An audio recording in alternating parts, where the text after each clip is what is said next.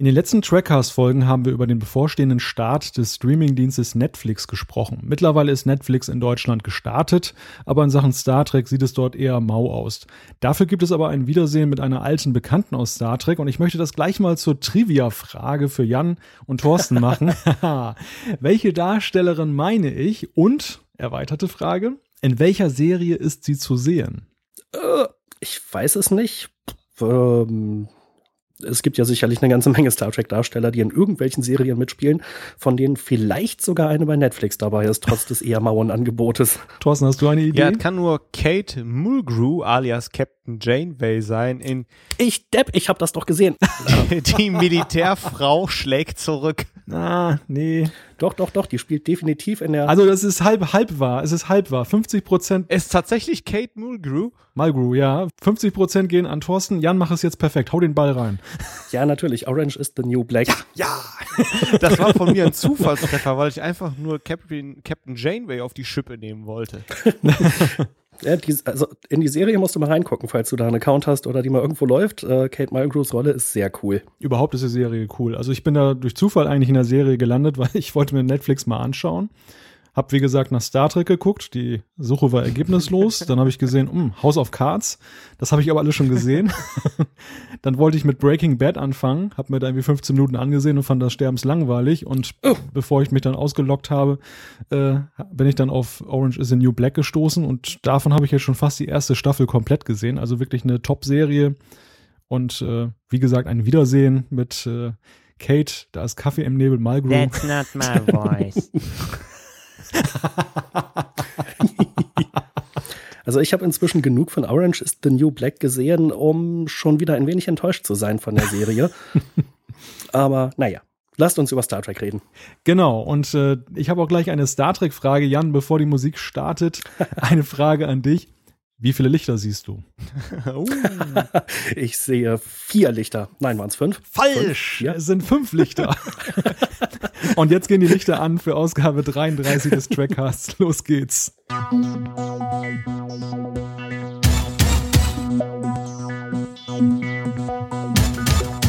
In der sechsten Staffel von Star Trek The Next Generation gibt es eine Doppelfolge, in der das Unglaubliche geschieht. Captain Jean-Luc Picard wird das Kommando über die Enterprise weggenommen. Zusammen mit Worf und Beverly Crusher schickt ihn die Sternenflotte auf eine hochriskante Mission. Unglaublich ist auch, was die Zuschauer in diesem Zweiteiler zu sehen bekommen. Ein Cardassianer foltert den allseits beliebten Captain. Die Roddenberry-Vision von einer friedlichen Zukunft wird auf den Kopf gestellt. CBS hat die Folge Geheime Mission auf Zeltris 3 vor kurzem als Sonder-Blu-ray veröffentlicht. Nachdem wir die sechste Staffel von TNG im Trackcast bereits besprochen haben, wollen wir in dieser Folge über diesen bemerkenswerten Zweiteiler sprechen. Und äh, ja, zu diesem 33. Trackcast laufen wir wie gewohnt in Originalbesetzung auf. Sie sind für den Trackcast wie das fünfte Licht im kardassianischen Verhörkeller. Herzlich willkommen, Jan-Patrick Schlame Hallo zusammen. und Thorsten Kroke. Und ich begrüße natürlich auch wieder Malte, denn der ist für den Trackcast das, was ein guter Flaschenöffner für ist. Cheers. Nicht schlecht. War das Becks oder was war das gerade? Das war kein Beck, sondern ein leckeres Reisdorf Kölsch. Oh, Da muss ich jetzt heute Abend mal mit meinem äh, Erkältungstee-Ostfriesen-Mischung gegenhalten. Bei mir, äh, von Hannover ist bei mir nur langweilig angekommen. Naja, ich trinke immerhin kein Kölsch. Gute Besserung. Danke. Thorstens äh, Ausspruch erinnerte mich gerade an eine Simpsons-Folge, wo dann irgendwie das Ganze aus der Perspektive des Hundes dann irgendwie so aufgenommen wurde. Und wo dann so Homer Simpson da so sitzt und immer nur bla bla bla bla bla bla bla. Ist, bestreiten wir nicht den gesamten Trackcast so? Ich dachte auch. Das stimmt. Ja, bevor wir über Star Trek sprechen, ich meine, wir sind ja schon mittendrin, nicht darüber zu sprechen, aber möchte ich erstmal zu einem Thema kommen, das mir schon seit einigen Ausgaben auf dem Herzen liegt. Beim letzten Mal haben wir unseren Followern, Likern und sonstigen Interessierten gedankt und äh, heute möchten wir den Fokus einmal auf unsere Flatterer richten, die uns mit Mikrospenden unterstützen. Ganz am Anfang des Trackcasts, da gab es mal einen Hörer, der uns bat, einen Flatter-Button einzurichten. Das habe ich dann gemacht, obwohl ich damals glaubte, hm, da wird wohl nicht so viel bei rüberkommen. Naja, und heute, 33 Ausgaben später, haben wir 756 Flatter von 85 Unterstützern Boah. erhalten. Also eine Zahl, das hätte ich niemals erwartet. Respekt. Donnerwetter. Ja, und Das ist geil. da kann ich nur sagen, dafür ein ganz dickes Dankeschön. Ja, auf jeden Fall. Sehr geil. Vielen Dank, Leute. Ja, vielen herzlichen Dank. Und äh, ja, damit ihr mal wisst, was wir eigentlich damit anstellen, dass wir das Geld nicht versaufen. Mit eurer Hilfe haben wir kürzlich eine neue Software angeschafft, um die Sendung akustisch ein wenig zu verbessern. Das Tool, das heißt Auphonic und existierte lange als kostenloser Webdienst. Jetzt ist es kostenpflichtig, übrigens vollkommen zu Recht, wie ich finde, weil es eine verdammt gute Software ist. Und wir haben die Software gekauft, um euch weiterhin eine gute Tonqualität bereitstellen zu können. Persönlich finde ich eure Unterstützung aber auch großartig, weil dem Netz ja immer mal wieder nachgesagt wird, dass die Nutzer alles kostenlos haben wollen. Wir reden hier jetzt nicht über große Summen, aber ich finde es symbolisch einfach toll, dass hier der Gemeinschaftsgedanke so gelebt wird. Ja, Jan und Thorsten, sorry für diesen langen Monolog, aber ich hoffe, ich spreche da auch so ein bisschen in eurem Namen. Ja, auf jeden Fall. Absolut. Kommen wir jetzt aber zu Star Trek, eurem und unserem Thema hier im Trackcast. Wie geht es weiter mit den Star Trek Blu-rays? Ist ja eine Frage, die wir uns ja schon öfter mal gestellt haben. Äh, jetzt Ende des Jahres erscheint in den USA und am 18. Dezember auch in Deutschland die siebte Staffel von TNG. Dann ist da auch Schluss mit der Serie. Aber was kommt danach? Eine Antwort auf diese Frage sucht man bislang vergeblich. Favorit vieler Fans ist natürlich Deep Space Nine. Und Thorsten Roger Lay Jr., der die grandiosen HD-Dokus für die Blu-rays produziert hat, der äußerte sich ja da vor kurzem dazu. Was genau hat er gesagt? Ja, also ich habe äh, selbst mal ein bisschen äh, im Internet geschaut und bin bei thedigitalbits.com gelandet. Ähm, da ist eine Kolumne, äh, die My Two Cents heißt, und das ist nicht die Kolumne, wo wir gerade bei den Simpsons sind von Ken Brockman, sondern ähm, Bill Hunt. Und er hat da so ein bisschen äh, Verbindung zu äh, CBS und äh, zu den Jungs, die da so für verantwortlich sind. Und er sagt ganz klar, natürlich wird über Deep Space Nine bei CBS diskutiert, allerdings wird da ein knallharter Business Case hintergelegt. Das heißt also, Deep Space Nine wird nur gemacht, wenn es sich lohnt. Und äh, wir hatten das ja auch schon mal in den Kommentaren, der Jan hat das ja äh, richtig gut gesagt. Wichtig ist letztendlich, ähm, dass sich die äh, Aufbereitung lohnt, denn ab der vierten Staffel wurden verstärkt computergenerierte äh, Spezialeffekte eingesetzt. Man ist ja von den Modellen abgewichen und die liegen jetzt natürlich nicht in HD-Auflösung vor, wie es vielleicht noch bei den Enterprise Blu-rays war. Und das kostet jetzt richtig Geld und äh, das muss ich natürlich rechnen. Und ähm, ich sage jetzt einfach mal, hoffen wir mal, weil ich glaube, genug Fans hat's bei CBS, aber in der Kolumne schreibt der gute ähm, Bill Hunt, ähm, dass trotzdem ein paar Abverkäufe jetzt zum Ende von TNG das Ganze nochmal zusätzlich befeuern könnten. Also ich werde mir äh, TNG drei oder viermal jetzt die siebte Staffel vielleicht kaufen, damit möglichst ähm, Deep Space Nine veröffentlicht wird. Also würde ich mich wirklich darauf freuen. Jan, so ein bisschen klingt das ja so wie bei der Trackgate to Your Star, nach dem Motto, kauf mal ganz viele Tickets und dann schauen wir mal, was bei rauskommt.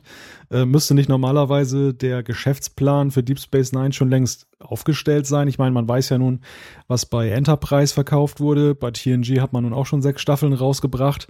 Wenn das jetzt wirklich lukrativ gewesen wäre, stünde es doch eigentlich gar nicht zur Debatte, ob es Deep Space Nine gibt, oder? Ja, das stimmt. Oder sagen wir mal, wenn es eindeutig wäre, wenn die Zahlen einfach sagen, das kann gar nicht so schlecht laufen, dass es sich nicht lohnt. Ähm, aber so wie ich das halt auch aus diesen äh, Interviews und äh, Newsbits herausgelesen habe, ist man sich halt nicht sicher. Also daraus schließe ich, dass TNG sich hinreichend gelohnt hat und auch Enterprise. Aber es scheint halt nicht so fett geil weggegangen zu sein, dass da jetzt halt die Sektkorken bei CBS knallen. Und DS9 war dann halt eigentlich auch die, nach dem Aufwind von äh, TNG, halt eine Serie, die ja die Fans, uns Fans, ein bisschen gespalten hat. Deshalb ist natürlich auch die Frage, ob DS9 an die TNG-Verkäufer anknüpfen kann oder ob es halt einen starken Einbruch gibt und meinetwegen nur halb so viele oder ein Drittel so viele Einheiten verkauft werden. Denn ich gehe mal davon aus, der Preis würde bei DS9 äh, auf dem gewohnt hohen Niveau bleiben. Das ist also schon was für äh, Liebhaber oder Leute, die halt genügend Geld rumliegen haben. Also ich würde sogar für DS9 äh, mehr bezahlen als für TNG. Mir geht's, naja, eigentlich ist es teuer genug schon.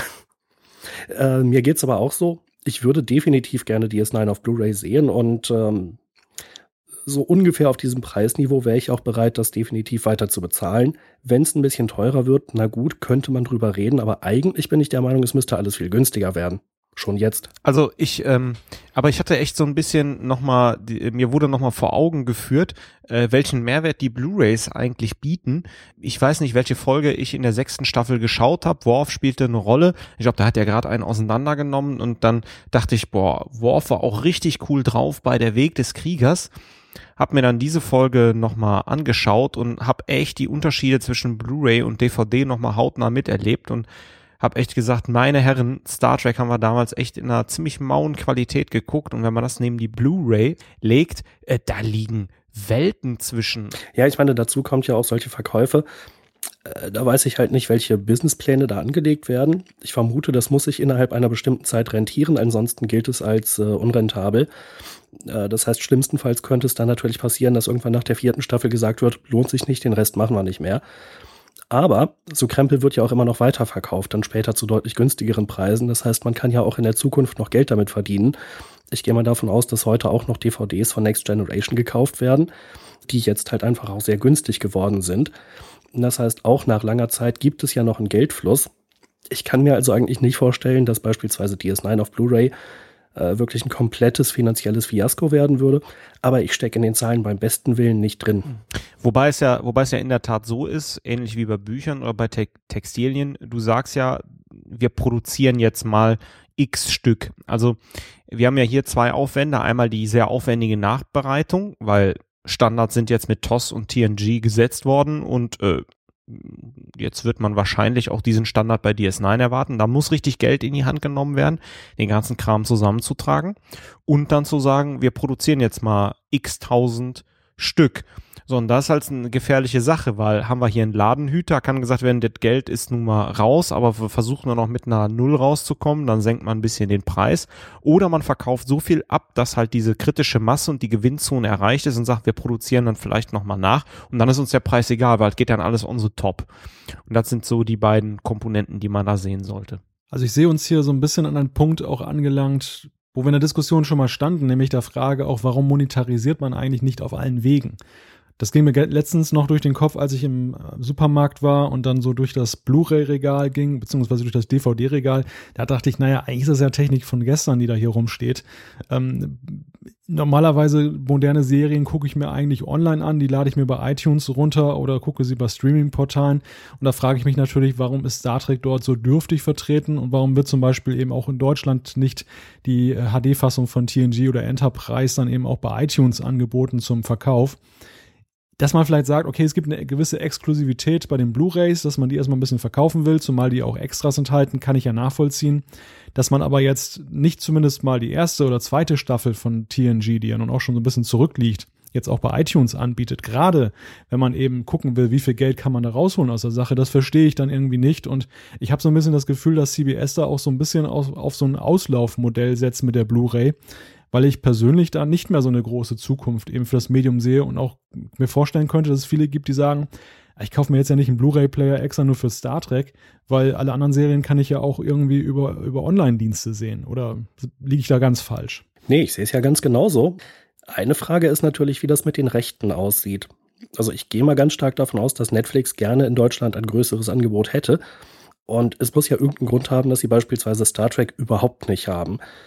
Äh, es kann natürlich sein, dass jetzt äh, CBS bei äh, einem möglichen Verkauf von, ähm, sagen wir mal, TNG äh, in der HD-Fassung über iTunes äh, eben auch bestimmte Rechte äh, einräumen muss, die sie möglicherweise schon wem anders verkauft haben. Das weiß ich nicht, da stecke ich nicht drin, aber das ganze äh, rechte Gedöns scheint einfach verdammt kompliziert zu sein. Ja, und hier muss man natürlich auch überlegen, die Zukunft ist ja tatsächlich der Omni-Channel. Wir werden immer Leute haben, die äh, was Hartes in der Hand haben wollen, aus welchen Gründen auch immer, und Leute, die den digitalen Weg bevorzugen.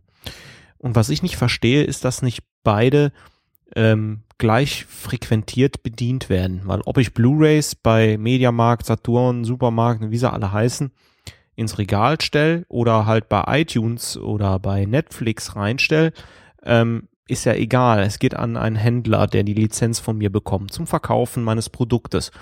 Und ich kann überhaupt nicht verstehen, dass nicht der Weg des Omnichannels gegangen wird, weil dann äh, jeder Kunde ist individuell und ähm, warum soll das nicht bedient werden? Und das wäre doch perfekt, wenn man sagt, wir äh, haben jetzt die Serie richtig aufpoliert und wir sind die Ersten, die das bei iTunes, Netflix, wie sie alle heißen und aber auch noch im Supermarkt und im Einzelhandel vermarkten, egal wo, du kommst an eine Blu-rays dran.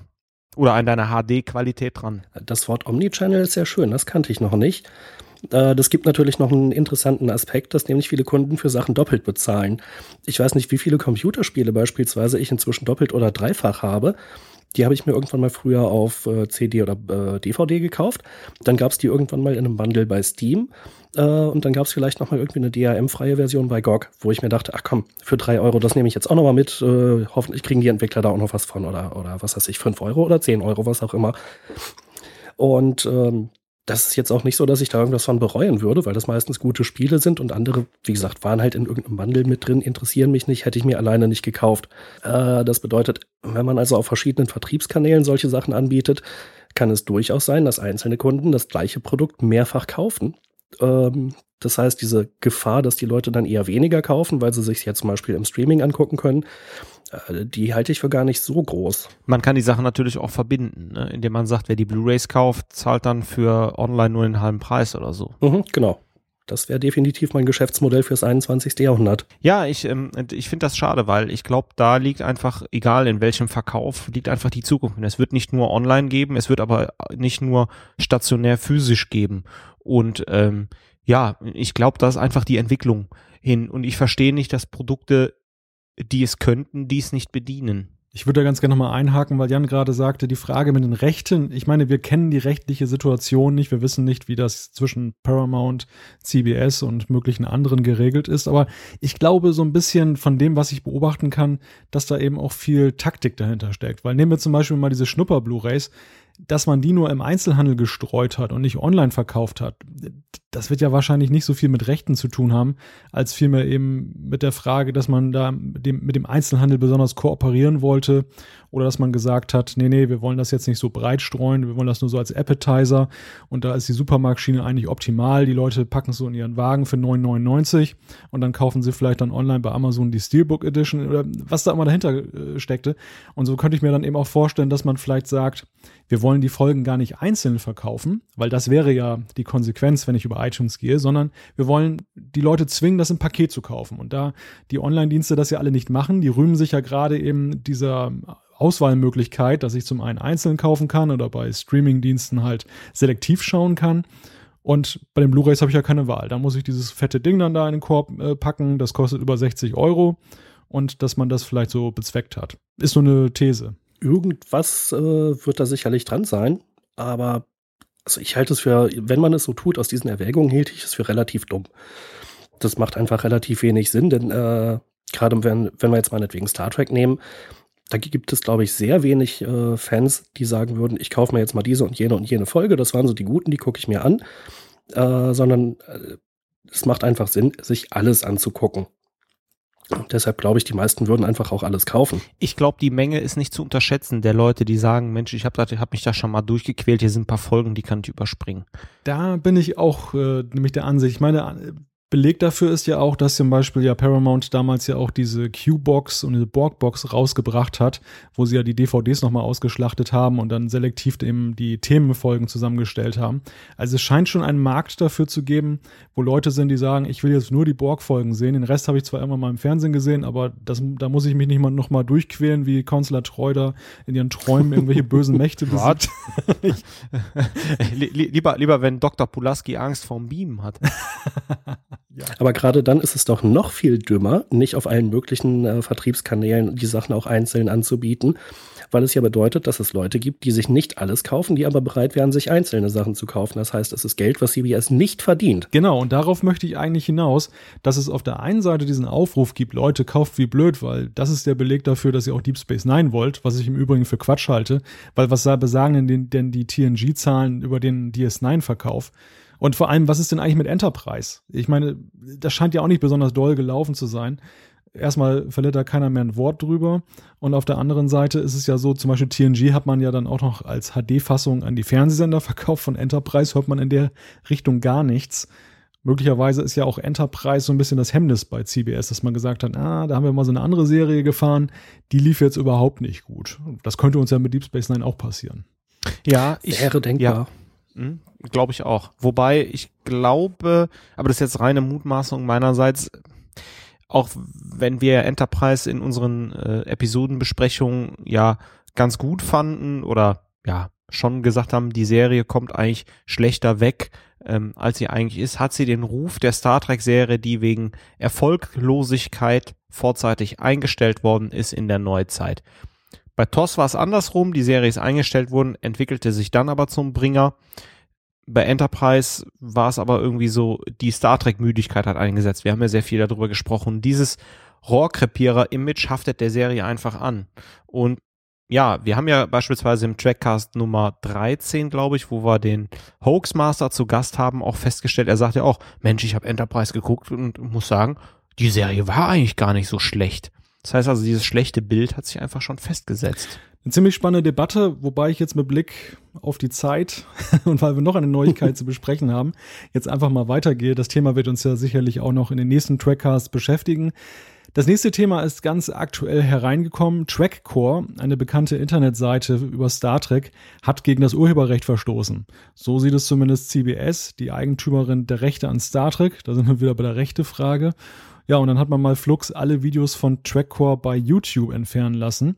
Trackcore, die waren unter anderem Vorreiter bei den Neuigkeiten bei den Star Trek Blu-rays. Das Pikante an der Sache ist, dass Trackcore augenscheinlich bislang kräftig von CBS unterstützt wurde, denn anders ist nicht zu erklären, dass die manchmal so Exklusivinterviews hatten und dann auch relativ gut informiert waren. Und die Macher der Seite, die belegen dies unter anderem auch damit, dass CBS selbst in sozialen Netzwerken für die Trackcore-Vergleichsvideos geworben hat, wo dann immer der Unterschied zu sehen war zwischen den früheren SD-Fassungen und den äh, hochauflösenden HD Blu-ray-Fassungen, die man da entwickelt hat. Ja, Jan, da werden ja gleich alte Erinnerungen an Viacom wach. Die haben ja Ende der 90er damals gegen Internetseiten oder Fanseiten, Star Trek-Fanseiten, äh, da sind die vorgegangen. Äh, was denkst du? Wiederholt sich da die Geschichte? Na, also ich glaube, vorweg sollten wir sagen, ich kenne die wirklichen Details und Hintergründe nicht. Da muss man immer so ein bisschen vorsichtig sein mit der Einstufung, weil es halt sehr leicht passieren kann, dass irgendjemand eine Anfrage an YouTube stellt und die sperren einfach erstmal einen Kanal, bis das geklärt ist. Das heißt, es könnte sich hinterher herausstellen, dass es gar nicht CBS direkt war oder nur irgendein Mitarbeiter, der aber gar nicht auf äh, in offiziellem Auftrag gehandelt hat oder so. Ähm, in jedem Fall ist es natürlich hochgradig schwachsinnig, so einen Kanal wegen Urheberrechtsverletzungen sperren zu lassen. Äh, das wäre so die Argumentation, ey, die machen Werbung für uns, sofort verklagen. also, nee, habe ich überhaupt kein Verständnis für. Und ich habe mir nicht alles angeguckt, was die da veröffentlicht haben. Aber es war ja jetzt auch nicht so, dass man einmal irgendwie komplett TNG da kostenlos gucken konnte auf deren YouTube-Kanal, sondern es ging genau um diese Vergleichsvideos, um bestimmte spezifische Aspekte. Äh, das heißt, ich kann mir einfach nicht vorstellen, dass da irgendwelche Verkäufe entgangen sind äh, wegen dieser in Anführungszeichen Urheberrechtsverletzung. Etwas Blödsinnigeres, als jemandem äh, seine, seine Arbeit kaputt zu machen, der kostenlos Werbung macht, fällt mir echt nicht ein. Thorsten, wir haben ja hier schon mehrfach über die Vermarktung der Blu-rays gesprochen. Einhelliger Tenor war dabei, dass sie nicht wirklich optimal lief. Das ist ja auch so ein bisschen das Fazit, was wir ja aus der vorhergehenden Diskussion ziehen können. Ist das hier ein neuer Tiefschlag oder ist das äh, möglicherweise etwas, wofür man auch Verständnis haben kann? Äh, nicht optimal ist noch sehr diplomatisch ausgedrückt. Ähm, ja, äh, kann ich überhaupt nicht nachvollziehen. Ähm, hat ja Werbung für die Sache gemacht und äh, ich glaube, das hat kann, kann auch sein, dass das ist jetzt reine Spekulation, andere Hintergründe hat. Die haben sich immer gut verstanden und wegen irgendeiner Nichtigkeit haben die sich überworfen und dann nach dem Motto, wer ist hier der Stärkere, dann sperren wir mal die Videos da und so. Aber das Kindergarten, also kann ich überhaupt nicht nachvollziehen. Ganz im Gegenteil, ich fand's cool bei Trackcore zu sehen. Mensch, das sind die Unterschiede, hat mich eher noch äh, heiß gemacht. Also von daher Eigentor, ganz klar. Warten wir die weitere Entwicklung mal ab. Die News ist ja ganz aktuell reingekommen. Beim nächsten Trackcast wissen wir vielleicht schon mehr, ähm, ob es tatsächlich CBS war und wenn ja, warum, beziehungsweise wer es sonst war und wie es weitergeht. Ich denke mal, das Thema wird uns dann auch noch weiterhin beschäftigen. Ja, kommen wir zu unserem Hauptthema. Unser Hauptthema an diesem Trackcast führt uns noch einmal zurück in die sechste Staffel von Star Trek The Next Generation.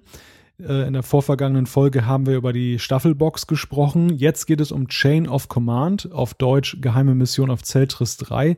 Und diese Doppelfolge, die verdient eine eigene Trackcast-Episode und das nicht nur, weil der Zweiteiler auf einer Sonder-Blu-ray ausgekoppelt wurde. Ich möchte kurz den Inhalt nochmal in Erinnerung rufen. Captain Picard wird das Kommando der Enterprise äh, entzogen, war um, damit er auf eine Spezialmission im kardassianischen Raum äh, die beginnen kann. Und mit dabei sind Worf und Beverly Crusher. Es geht darum, im Zeichen einer drohenden Invasion der Kardassianer eine gefährliche Waffe auszuschalten. Dies erweist sich dann jedoch als Nepp und Falle und äh, hat das Ziel, dass man PK gefangen nehmen wollte. Ein wenig charmanter Kardassianer foltert ihn dann im zweiten Teil und äh, er versucht auf diese Weise an die taktischen Geheimnisse der Föderation heranzukommen. Das misslingt aber. Derweil übernimmt auf der Enterprise dann Captain Jellicoe das Kommando. Er ist naja, man möchte, ich möchte sagen, eher weniger diplomatisch, was sowohl die Cardassianer als auch die Crew zu spüren bekommen. Und am Ende gelingt es dann aber doch, die Cardassianer zu überführen, die sich in einem Nebel versteckt haben und man kann Picard befreien, bevor er, naja, ich möchte sagen, gebrochen wird da in der Folterkammer. Ja, fangen wir unsere Diskussion mal chronologisch im Sinne der Doppelfolge an. Wir haben ja dieses äh, Intro der Folge, bevor dann der Vorspann von TNG kommt. Da sehen wir diesen charmanten Admiral, die dann Picard erstmal rasch des Kommandos äh, enthebt. War das für euch nach sechs Staffeln ein spannender Moment oder beziehungsweise habt ihr wirklich geglaubt, dass es jetzt, dass jetzt mit Captain Picard war in dieser Funktion? Was denkst du, Thorsten? Jetzt müssen wir natürlich unterscheiden, wenn man die Folge kennt und schaut und wenn man die Folge äh, vielleicht zum ersten Mal schaut. Also beim ersten Mal schauen äh, dachte ich, was geht denn jetzt ab? Ähm, kann ich überhaupt nicht verstehen, aber beim Mal schauen finde ich es schon so kratzbürstig, wie Nechayev daherkommt und irgendwie überhaupt nicht diplomatisch oder einfühlsam vorgeht, wie ich mir das vorstelle, sondern schon ähm, Picard schnell seines Amtes enthebt. Ist auch rückblickend betrachtet ein bisschen verstörend, denn ähm, für die Mission, die ja vielleicht dann, weiß ich nicht, selbst wenn sie einen Monat dauert, hätte ja durchaus auch Riker äh, halt die Stellvertretung übernehmen können. Aber dramaturgisch benutzt man diesen Griff, um ähm, ja, letztlich Captain Jellicoe äh, einzuführen, der so schon ein ziemlich starkes Gegenteil äh, von Picard ist. Wobei ich ja finde, dass eben durch diese frühe Amtsenthebung von Picard äh, gleich mal das Tempo vorgegeben wird der Folge und man eben sofort weiß, hier passiert jetzt was Außergewöhnliches, was Besonderes. Das ist halt keine, ja nicht so eine 0815-Folge, die so vor sich hin dümpelt. Ich fand das also von Anfang an eigentlich eine relativ coole äh, Sache.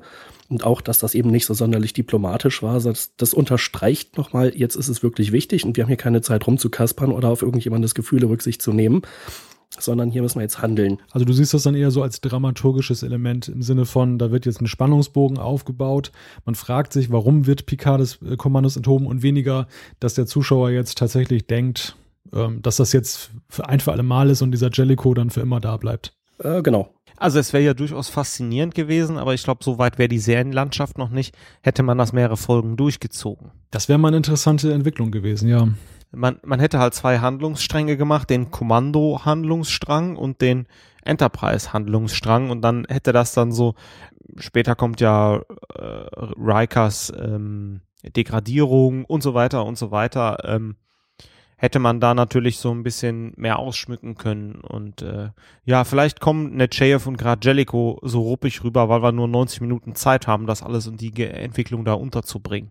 Da, da können wir ja im Prinzip den Fokus gleich mal auf diese Charaktere umlenken, denn ähm, Jellico und Nechayev, ich meine, Nechayev ist jetzt nicht so wirklich die ganz wichtige Rolle in diesem Spiel, aber ähm, Jellico wenn man jetzt zum Beispiel gesagt hätte, den hätte man über mehrere Folgen äh, da, da lassen wollen, hätte man ihn da nicht auch ein bisschen, naja, sympathischer gestalten müssen. Ich finde, sein Charakter ist ja wirklich darauf gepolt, dass man als Zuschauer auch denkt, oh, hoffentlich ist er bald wieder weg oder habt ihr dem etwas Sympathisches abgewinnen können? Jedenfalls nicht viel. Also da gibt's halt durchaus andere Serien, wo sowas mal passiert ist, mm, dass ausgesprochen unangenehme Charaktere im Lauf der Zeit sich dann eben doch entwickeln. Hm, beispielsweise, ich habe ja inzwischen mal ein bisschen nachgeholt, äh, passiert das bei Stargate, wo Robert Picardos Charakter also im Lauf der Zeit mh, hm, deutlich mehr Bedeutung bekommt, der am Anfang ausgesprochen unsympathisch war. Und äh, das wäre natürlich hier jetzt bei dieser Folge interessant gewesen. Am Ende taut Jellicoe ja auch so ein bisschen auf und das ist das, was er tut, ist ja auch nicht unbedingt verkehrt. Aber die Art und Weise, wie er äh, in die Serie, in die Folge eingeführt wird, macht natürlich schon ganz klar, dass er eigentlich der große äh, Antagonist ist.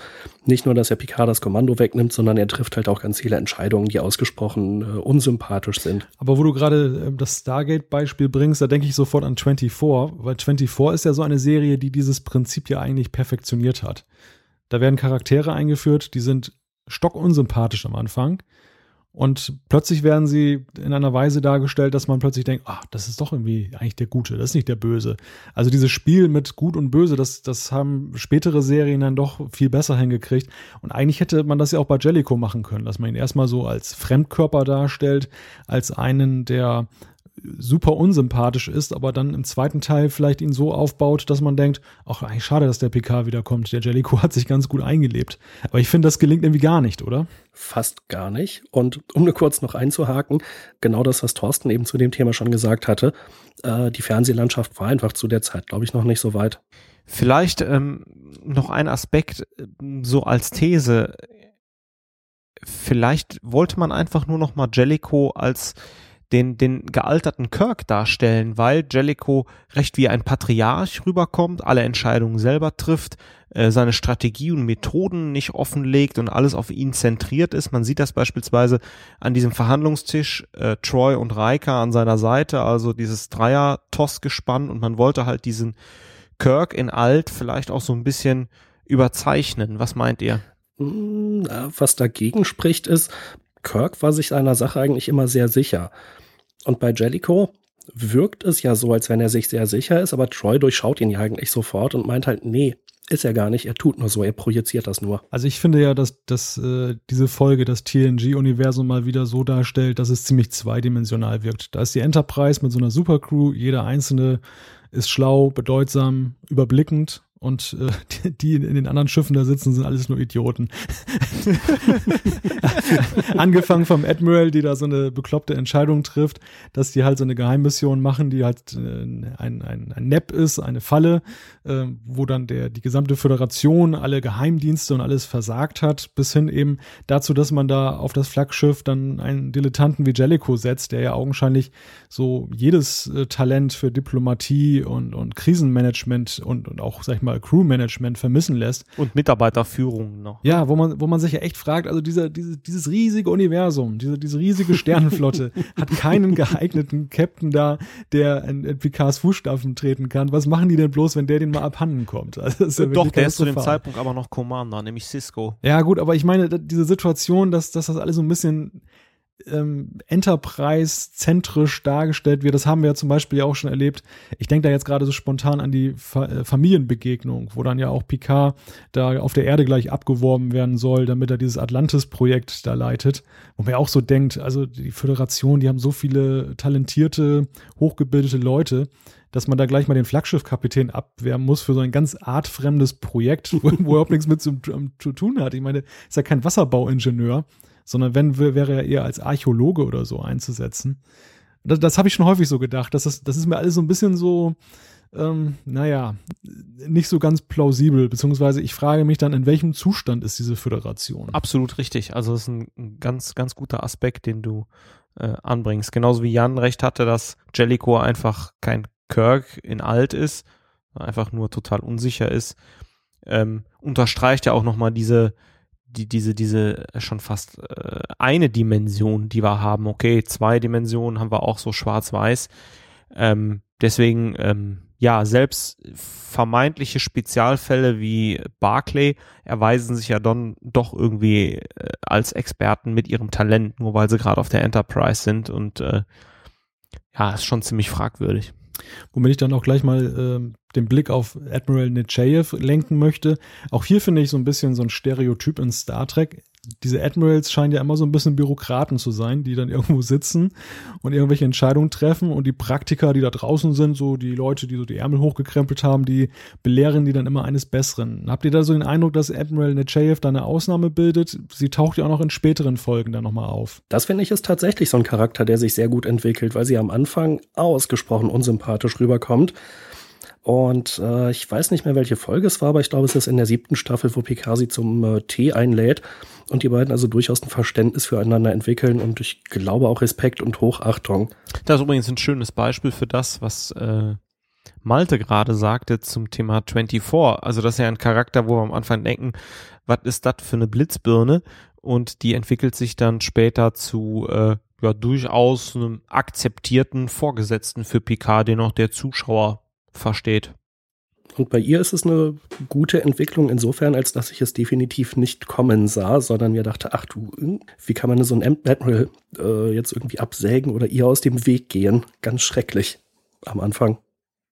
Ich habe mich übrigens nach der Folge gefragt, was passiert jetzt mit Jellico? Äh, kriegt er jetzt wieder ein anderes Schiff oder äh, äh, geht er jetzt in Ruhestand oder der, der ist so eine Art Konkursverwalter für leerstehende Raumschiffe. Oder der malt jetzt Kinderbilder. Aber nur Elefanten. Aber ich finde, wir haben so ein bisschen einen negativen Touch jetzt hier reingekriegt in die ganze Sache. Eigentlich wollen wir auch über die Qualitäten dieses Zweiteilers sprechen. Und äh, sprechen wir mal über die aktuellste Qualität. Und das ist ja die Frage, wie ist die Bildqualität der Blu-rays zu bewerten? Da ist ja auch einiges dran getan worden an der Qualität der Folge. Mir persönlich hat sie sehr imponiert, weil ähm, gerade dieser Zweiteiler ist ja dann auch von sehr vielen dunklen Szenen geprägt. Und wenn man sich dann die SD-Fassung zum Vergleich nochmal anschaut, ich habe mir den ersten Teil in SD nochmal zum Vergleich angesehen, das war, da war ja einiges schon so ein bisschen, naja, in Anführungszeichen, nicht nur nebulös in der Handlung, sondern auch eben so ein bisschen neblig vom äh, Ansehen her. Und bei den Blu-Rays war das dann ja doch schon deutlich besser. Ist euch das auch so gegangen? Ja, ähm, ein Nachteil ist, ich finde die Höhlen, wo die da die ganze Zeit unterwegs sind auf Zeltris 3, die, da sieht man jetzt relativ deutlich, dass das halt doch nicht so die allerteuersten Kulissen gewesen sind. Aber ansonsten an der äh, Bildqualität habe ich echt nichts auszusetzen.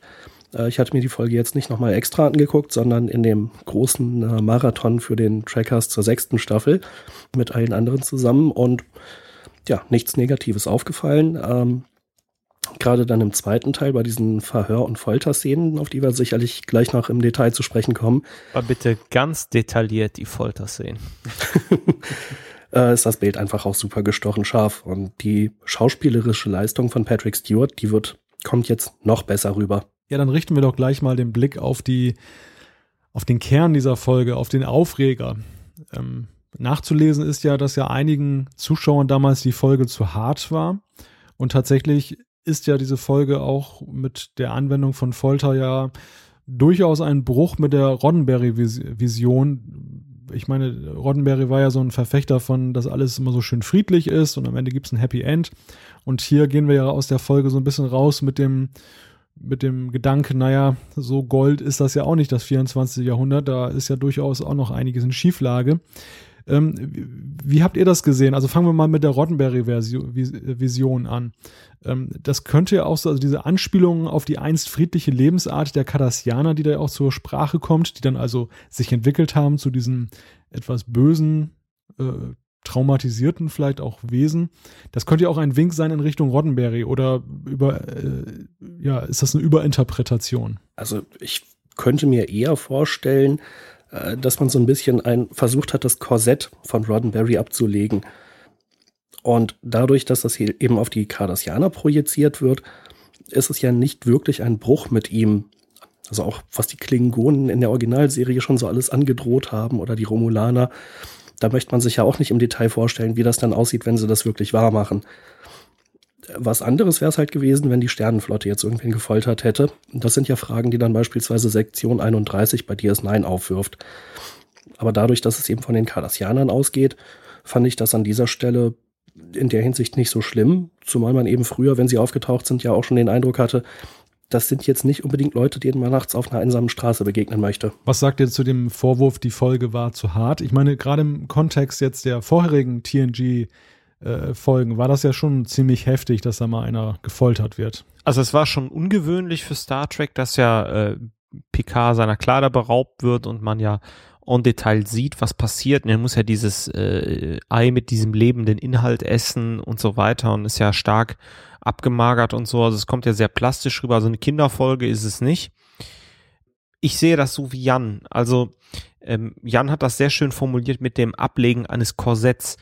Man wollte da so tatsächlich so ein paar Impulse geben und ähm, äh, nicht zuletzt auch durch Tarantino-Filme, durch übertriebenen Einsatz von Gewalt und Blut oder von schaurigen Sachen, setzt man auch Impulse. Und ich glaube, das war so der, der einer der Schritte, die halt diese Roddenberry Nabelschnur endgültig zertrennt hat, um die Serie laufen zu lassen. Ich finde das nicht schlecht. Ich glaube, diese Folge äh, tut der Serie nochmal richtig gut. Und äh, wir gehen ja zwar schon dem Ende zu, aber es ist trotzdem in der Dramaturgie der Entwicklung der Serie eins der Höhepunkte, so ein Thema mal in Star Trek anzuschneiden und ähm, in der Serie zu behandeln.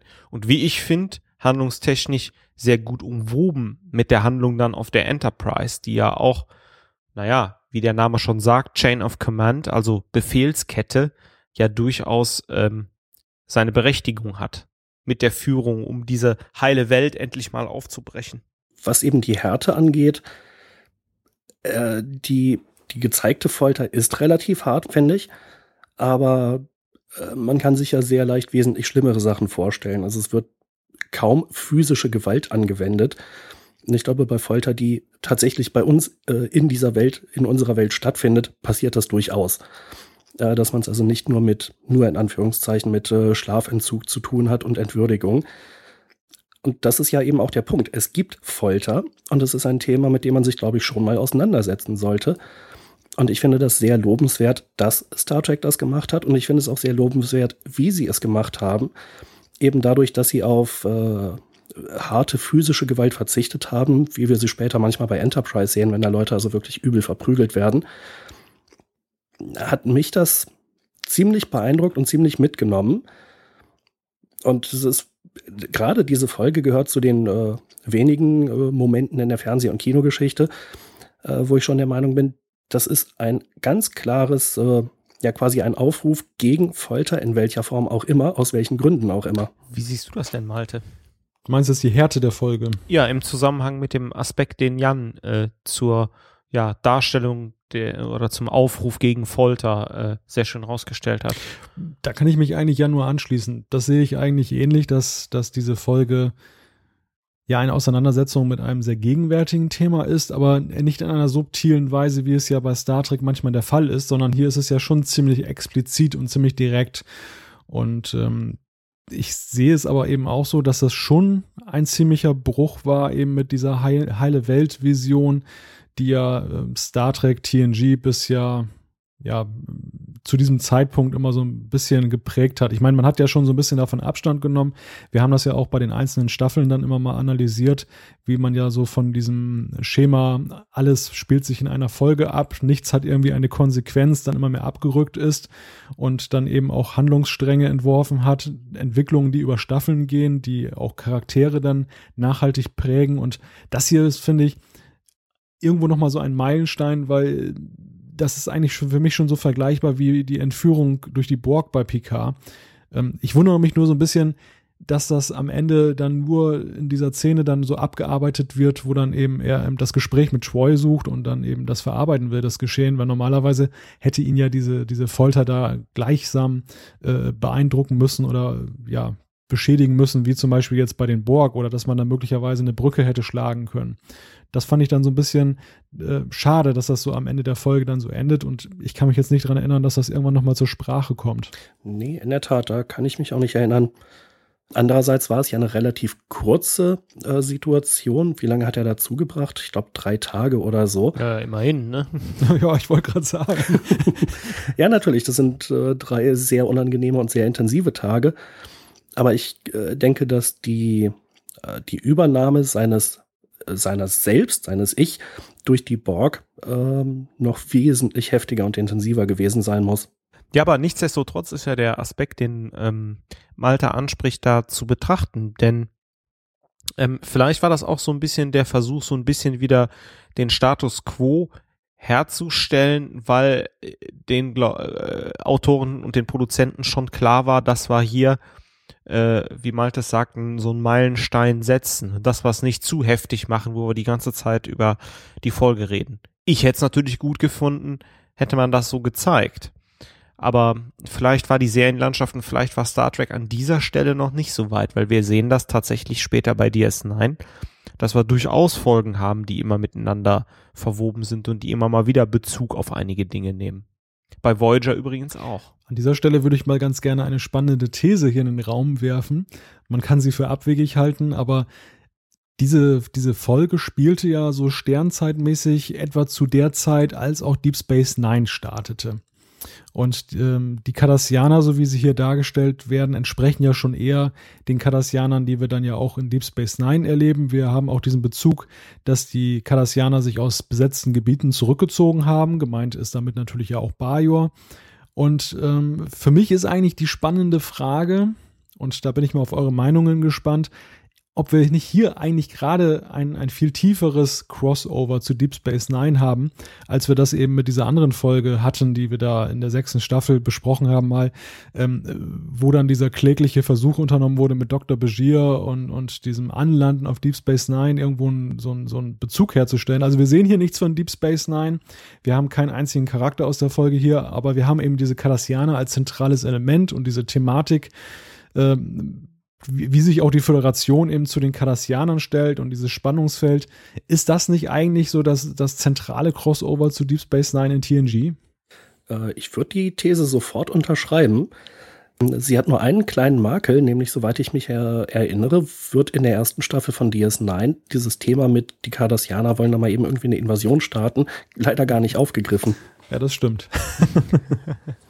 Ansonsten äh, wäre das eine richtig coole Überschneidung gewesen, wenn man das parallel im TV guckt. Ähm, das wäre richtig geil gewesen. Aber was die Folge natürlich sehr gut schafft, ist, dass sie äh, die Cardassianer wirklich als große Bedrohung aufbaut, als die ich sie vorher nicht wahrgenommen habe. In den, naja, eigentlich auch nur zwei oder drei Auftritten, die sie bisher hatten. Äh, und das äh, funktioniert natürlich sehr gut für DS9, weil man da die Cardassianer auch als großen Bösewicht eigentlich braucht und aufbauen will. Aber da ist ja eigentlich auch die Vorleistung für Deep Space Nine, weil ich finde, die Cardassianer in TNG spielen ja nicht mehr die große Rolle jetzt in den verbleibenden anderthalb Jahren der, der Serie. Während für Deep Space Nine waren sie ja zumindest für die ersten beiden Staffeln ja schon ein sehr zentrales Thema. Dann hat man ja so ein bisschen umgeschwenkt mit dem Gamma-Quadranten und hat ja die Bedrohung verlagert. Aber am Anfang hat man ja schon sehr stark versucht, eben einerseits auf Bajor einzugehen und auf der anderen Seite ja diese, diese Cardassianer, die immer über allem als schwebten, als weiterhin drohende Gefahr und äh, potenzielle Bösewichter dann, dann ja abgespielt. Äh, möchte ich ein bisschen korrigieren. Ähm, nicht nur in den ersten beiden Staffeln, sondern äh, das Ganze hat zwei Facetten. Wir äh, erfahren ja nachher vom Pakt der Cardassianer mit dem Dominion. Und wir haben natürlich mit Gul Dukat einen der Antagonisten, der uns die ganze Serie überlang äh, begleitet. Also von daher äh, haben, sind die Cardassianer schon eine der zentralen äh, Antagonisten in Deep Space Nine. Was die These ja nur stützt. Was, was die ja, These, genau. was das finde ich doch auch. Stützt. Ganz genau. Oh, da habe ich mich jetzt gut wieder gerettet. Nein, aber vielleicht um dann, ähm, um wirklich noch ein weiteres positives Argument da an der Stelle zu nennen, ist, ähm, man profitiert ja ungemein davon und äh, man gibt diesen Cardassianern mal ein bisschen mehr Profil und bringt es auch an Laufen, weil wenn ich mir jetzt vorstelle, ich gucke TNG und oh, ja, die Cardassianer, interessant, boah, ist wohl krass und dann die, ich weiß, in Deep Space Nine dreht sich sehr viel um die Cardassianer, dann macht mich das schon neugierig und das ist wirklich so, wie ich mir ein Crossover vorgestellt hätte, wenn vielleicht, da wir in der neutralen Zone sind, vielleicht doch mal kurz nach Deep Space Nine funken oder wie auch immer, um da ja, Bajorana zu interviewen oder weiß der Geier wen. Also wäre vielleicht auch gut gewesen. Das hätte sich auf jeden Fall angeboten, hier wirklich auch ein direktes Crossover zu machen. Und insofern finde ich das halt auch ein bisschen unverständlich, äh, dass es eben dieses etwas halbgare Crossover im Moment der Erkenntnis gab, was Malte eben angesprochen hatte mit Dr. Bergier, dass man aber hier, wo es sich so anbietet, einfach keinen direkten Bezug herstellt. Aber trotzdem, finde ich, fungiert oder funktioniert Geheime Mission auf Zeltris 3 als das bessere Crossover, obwohl es eben keinen direkten Bezug auf DS9 gibt. Wo wir gerade über verpasste Gelegenheiten sprechen.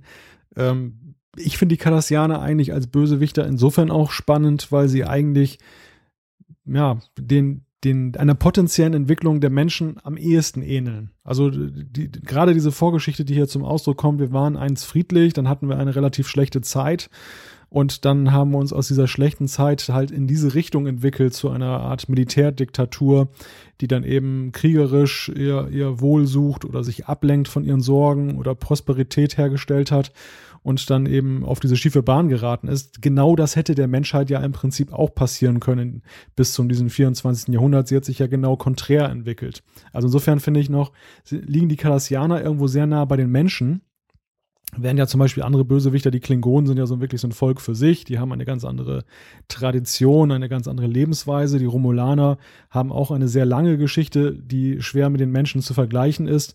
Und diese Cardassianer sind ja nun wirklich mal so ein, ein, ein Feind auf Augenhöhe, möchte ich sagen. Und diese Auseinandersetzung, finde ich, die findet weder eigentlich hier noch in Deep Space Nine so richtig tiefgründig statt. Also das ist vielleicht auch so eine verpasste Chance. Das stimmt. Aber gerade diese Aspekte, die du ansprichst, werden ja durch Gul Madret, also durch den äh, Verhörmeister, äh, schon sehr gut dargestellt. Und das ist äh, gerade dadurch auch ein echt faszinierender Charakter. Ja, wobei, also bin da vollkommen auf deiner Seite, aber ich sehe das eher so als Aufbauleistung halt in dieser Folge. Also man baut diese, man baut diese Parallele auf und äh, man kommt so auch so als Zuschauer ins Nachdenken und denkt, ah, da ließe sich doch wunderbar noch drauf aufbauen, da könnte man doch wirklich jetzt noch in dieses Thema hineingehen und das findet dann ja leider Gottes dann eben auch nicht wirklich statt. Naja, in TNG nicht mehr, aber ähm, Gul Dukat bei DS9 ist ja auch so ein Charakter, der immer mal wieder anklingen lässt, so, wir wollen doch nur das Gute für die Bajoraner. Ähm, und wir sind überhaupt nicht so schlimm, wir sind gar nicht so kriegerisch, das ist alles nur ein Missverständnis. Hm, natürlich stellt sich dann bei ihm raus, naja, eigentlich sind es doch ziemliche Mistkerle. Aber ähm, du hast recht, dass es in dieser Folge eine Aufbauleistung ist, auf die teilweise nicht so gut ähm, wieder zurückgegriffen wird. Das stimmt. Wir sind schon so ein bisschen in die Charakteranalyse eingestiegen. Wir haben ja schon über Picard gesprochen. Ähm, gleichwohl möchte ich das noch so ein bisschen vertiefen und äh, würde einfach mal drei Charaktere herausgreifen, wo wir einfach mal analysieren können, ähm, was wir zu denen jetzt sagen können mit Blick auf diese Folge. Also die drei Charaktere, die mir jetzt so spontan einfielen, das wären einerseits Picard natürlich, na klar, naheliegend. Spannend aber auch Riker. Und nicht zuletzt, ähm, den fand ich eigentlich fast ein bisschen zu wenig beleuchtet, weil er eine ganz komische Rolle spielt in dieser Folge Data. Ja, sehr schön, habe ich mir auch notiert. Also fangen wir doch mal mit Data an. ja, Malte, dann äh, sa sag doch mal was zu Data. Äh, bei Data finde ich eigentlich, dass er sich als ziemliches Kameradenschwein entwickelt. und, und ja eigentlich alles so über, über Bord wirft, was er sich so an Sympathie und Menschlichkeit so äh, über die vergangenen Jahre entwickelt hat. Ich meine, der, der macht da mit Jellico gemeinsame Sache, ähm, behandelt seinen guten Freund äh, Jordi so ein bisschen schlecht übernimmt er mal flugs den Posten von Commander Riker und am Ende lassen sie ihn das alle durchgehen, wo man sich echt fragt, hey Leute, was ist denn da los? Ähm, also ich finde den, den zutiefst unsympathisch und ich, ich, finde, das kann man auch nicht einfach damit erklären, dass der jetzt eine Maschine ist und äh, automatisch dann loyal eben seinem Vorgesetzten gegenüber ist, weil gerade Datas Qualität, die er sich so aufgebaut hat in den vergangenen Jahren, war ja, dass er auch äh, in der Lage ist und die Fähigkeit entwickelt hat, äh, Kommandos, also Vorgaben, den die, die Programmierung in Anführungszeichen eben zu hinterfragen, was ja eben dann eben auch Ausdruck eines Bewusstseins ist. Und hier ist ja wirklich so die Maschine, die einfach das macht, was ihr gesagt wird und dementsprechend ja hoch im Kurs steht dann von Jellico. Naja, aber vielleicht ein, ein Versuch ähm, einer Erklärung. Ich bin zwar jetzt nicht Datas Anwalt, aber ähm, es gibt ja diesen Spruch, wie der Herr, so's Geschär. Und ähm, man hat, sieht ja schon an einigen Stellen, Data nimmt sich Picard auch zum Vorbild. Vielleicht ist es ja so, dass er sich Jellico zum Vorbild nimmt als starken Mann und reagiert auch dementsprechend und äh, lässt sich von ihm führen und lotet das aus. Interessant, aber ich hatte damit jetzt eigentlich nicht so ein Problem, sondern äh, Malte, diesen Aspekt, den du eben angesprochen hattest, ich fand es eigentlich relativ naheliegend, dass Data eben einfach keine Emotionen hat, jedenfalls an dieser Stelle noch nicht. Ähm, und dass er eben einfach sagt, okay, das ist so die Befehlsstruktur der Sternenflotte, damit habe ich kein Problem, äh, das ist ein Befehl und dem folge ich. Ja, das ist natürlich ein gutes Argument. Und, und gleichsam könnte es natürlich ähm, auch ja so gewesen sein, dass, dass man einfach zeigen wollte, dass Data so dem, dem Kommandostil von Jellico auch ziemlich freundlich gegenüber steht, weil Jellico zwar, sag ich mal, undiplomatisch ist, aber ja relativ stringent eben in seinem Vorgehen ist und berechenbar. Hm, interessant, ja, kommt hin. Nichtsdestotrotz finde ich den Aspekt ja absolut richtig, Malte, den du sagst. Also ich will jetzt nicht Kameradenschwein sagen, aber äh, mich, ich hätte wunder, eine wunderbare Szene gesehen, wie Data und äh, Riker aufeinandertreffen und äh, ich meine, ist ja auch für Riker eine Enttäuschung, dass halt, äh, er ist ja auch in irgendeiner Weise mit Data befreundet oder äh, mal eine Szene mit Data und Jordi gesehen, weil ich glaube, dieses Verhältnis Jordi-Riker klingt ja in der Folge auch mal durch und dass Jordi auch sagt, ähm, ja, Data finde ich jetzt nicht okay. Also, ne, man hat vielleicht zu Unrecht Riker degradiert und äh, wie er das sieht und wie er damit umgeht. Also der ist ja so, ja, dann ist es halt so und dann mache ich halt den Job. Womit wir gleich bei Riker wären. Riker ist ja nun auch ein, eine sehr, sehr spannende Figur in dieser Folge, der ja nun ähm, relativ schnell eben ähm, ja, in die Ungunst fällt von Jellicoe, der, der will ihn absetzen. Das macht er dann ja letztendlich auch bei der nächstbesten Gelegenheit. Und am Ende ist er so ein bisschen der moralische Gewinner, weil er dann letztendlich der Einzige ist, der wirklich befähigt ist, da ein Shuttle ganz toll zu fliegen. und dann sitzt er da halt breit grinsend in seinem Quartier und lässt den Jellicoe mal nett bitten und äh, so ganz generös sagt er dann, ja, selbstverständlich, ich mag doch gerne. Ja, Weltklasse. Captain Jellicoe. das war doch wirklich ein goldener Riker-Moment eigentlich in dieser Folge, oder? Absolut. Da habe ich mich aber auch so für ihn gefreut. Beziehungsweise das war dann endlich mal so die wirklich notwendige Retourkutsche für Jellicoe. Und sehr schön fand ich ja, dass eigentlich na, von Anfang an die beiden sich nicht grün waren. Das hat man ja gemerkt. Und zunächst dachte ich noch so ein bisschen an die ersten Momente zwischen Picard und Riker in der ersten Folge. Hm, die waren ja nicht direkt dicke Kumpels, mussten sich auch erstmal ein bisschen aneinander gewöhnen und aufeinander einstellen. Es war dann immer klarer, dass die beiden auf eine Konfrontation zusteuern. Und dass das dann eben wirklich in einem Knall äh, gemündet ist, äh, wo eben Riker, Riker, degradiert wurde oder beurlaubt. Ähm, ja, das war eigentlich schon sehr gut, weil es eben zeigt, er ist jemand, der für seine Ideale wirklich einsteht und der auch äh, äh, ganz krasse persönliche Konsequenzen dafür in Kauf nimmt. Deshalb war er von Anfang an der moralische Gewinner. Und eben diese Szene, wo Jellicoe ihn dann bitten musste, das Shuttle zu fliegen, auch wenn ich das ein bisschen schwachsinnig finde, dass Riker der Einzige ist, der gut Shuttle fliegen kann, aber egal. War eine sehr schöne Szene und äh, moralische Genug Genugtuung. Nichtsdestotrotz äh, würde mich mal interessieren, Riker wird de facto von seinem Vorgesetzten suspendiert.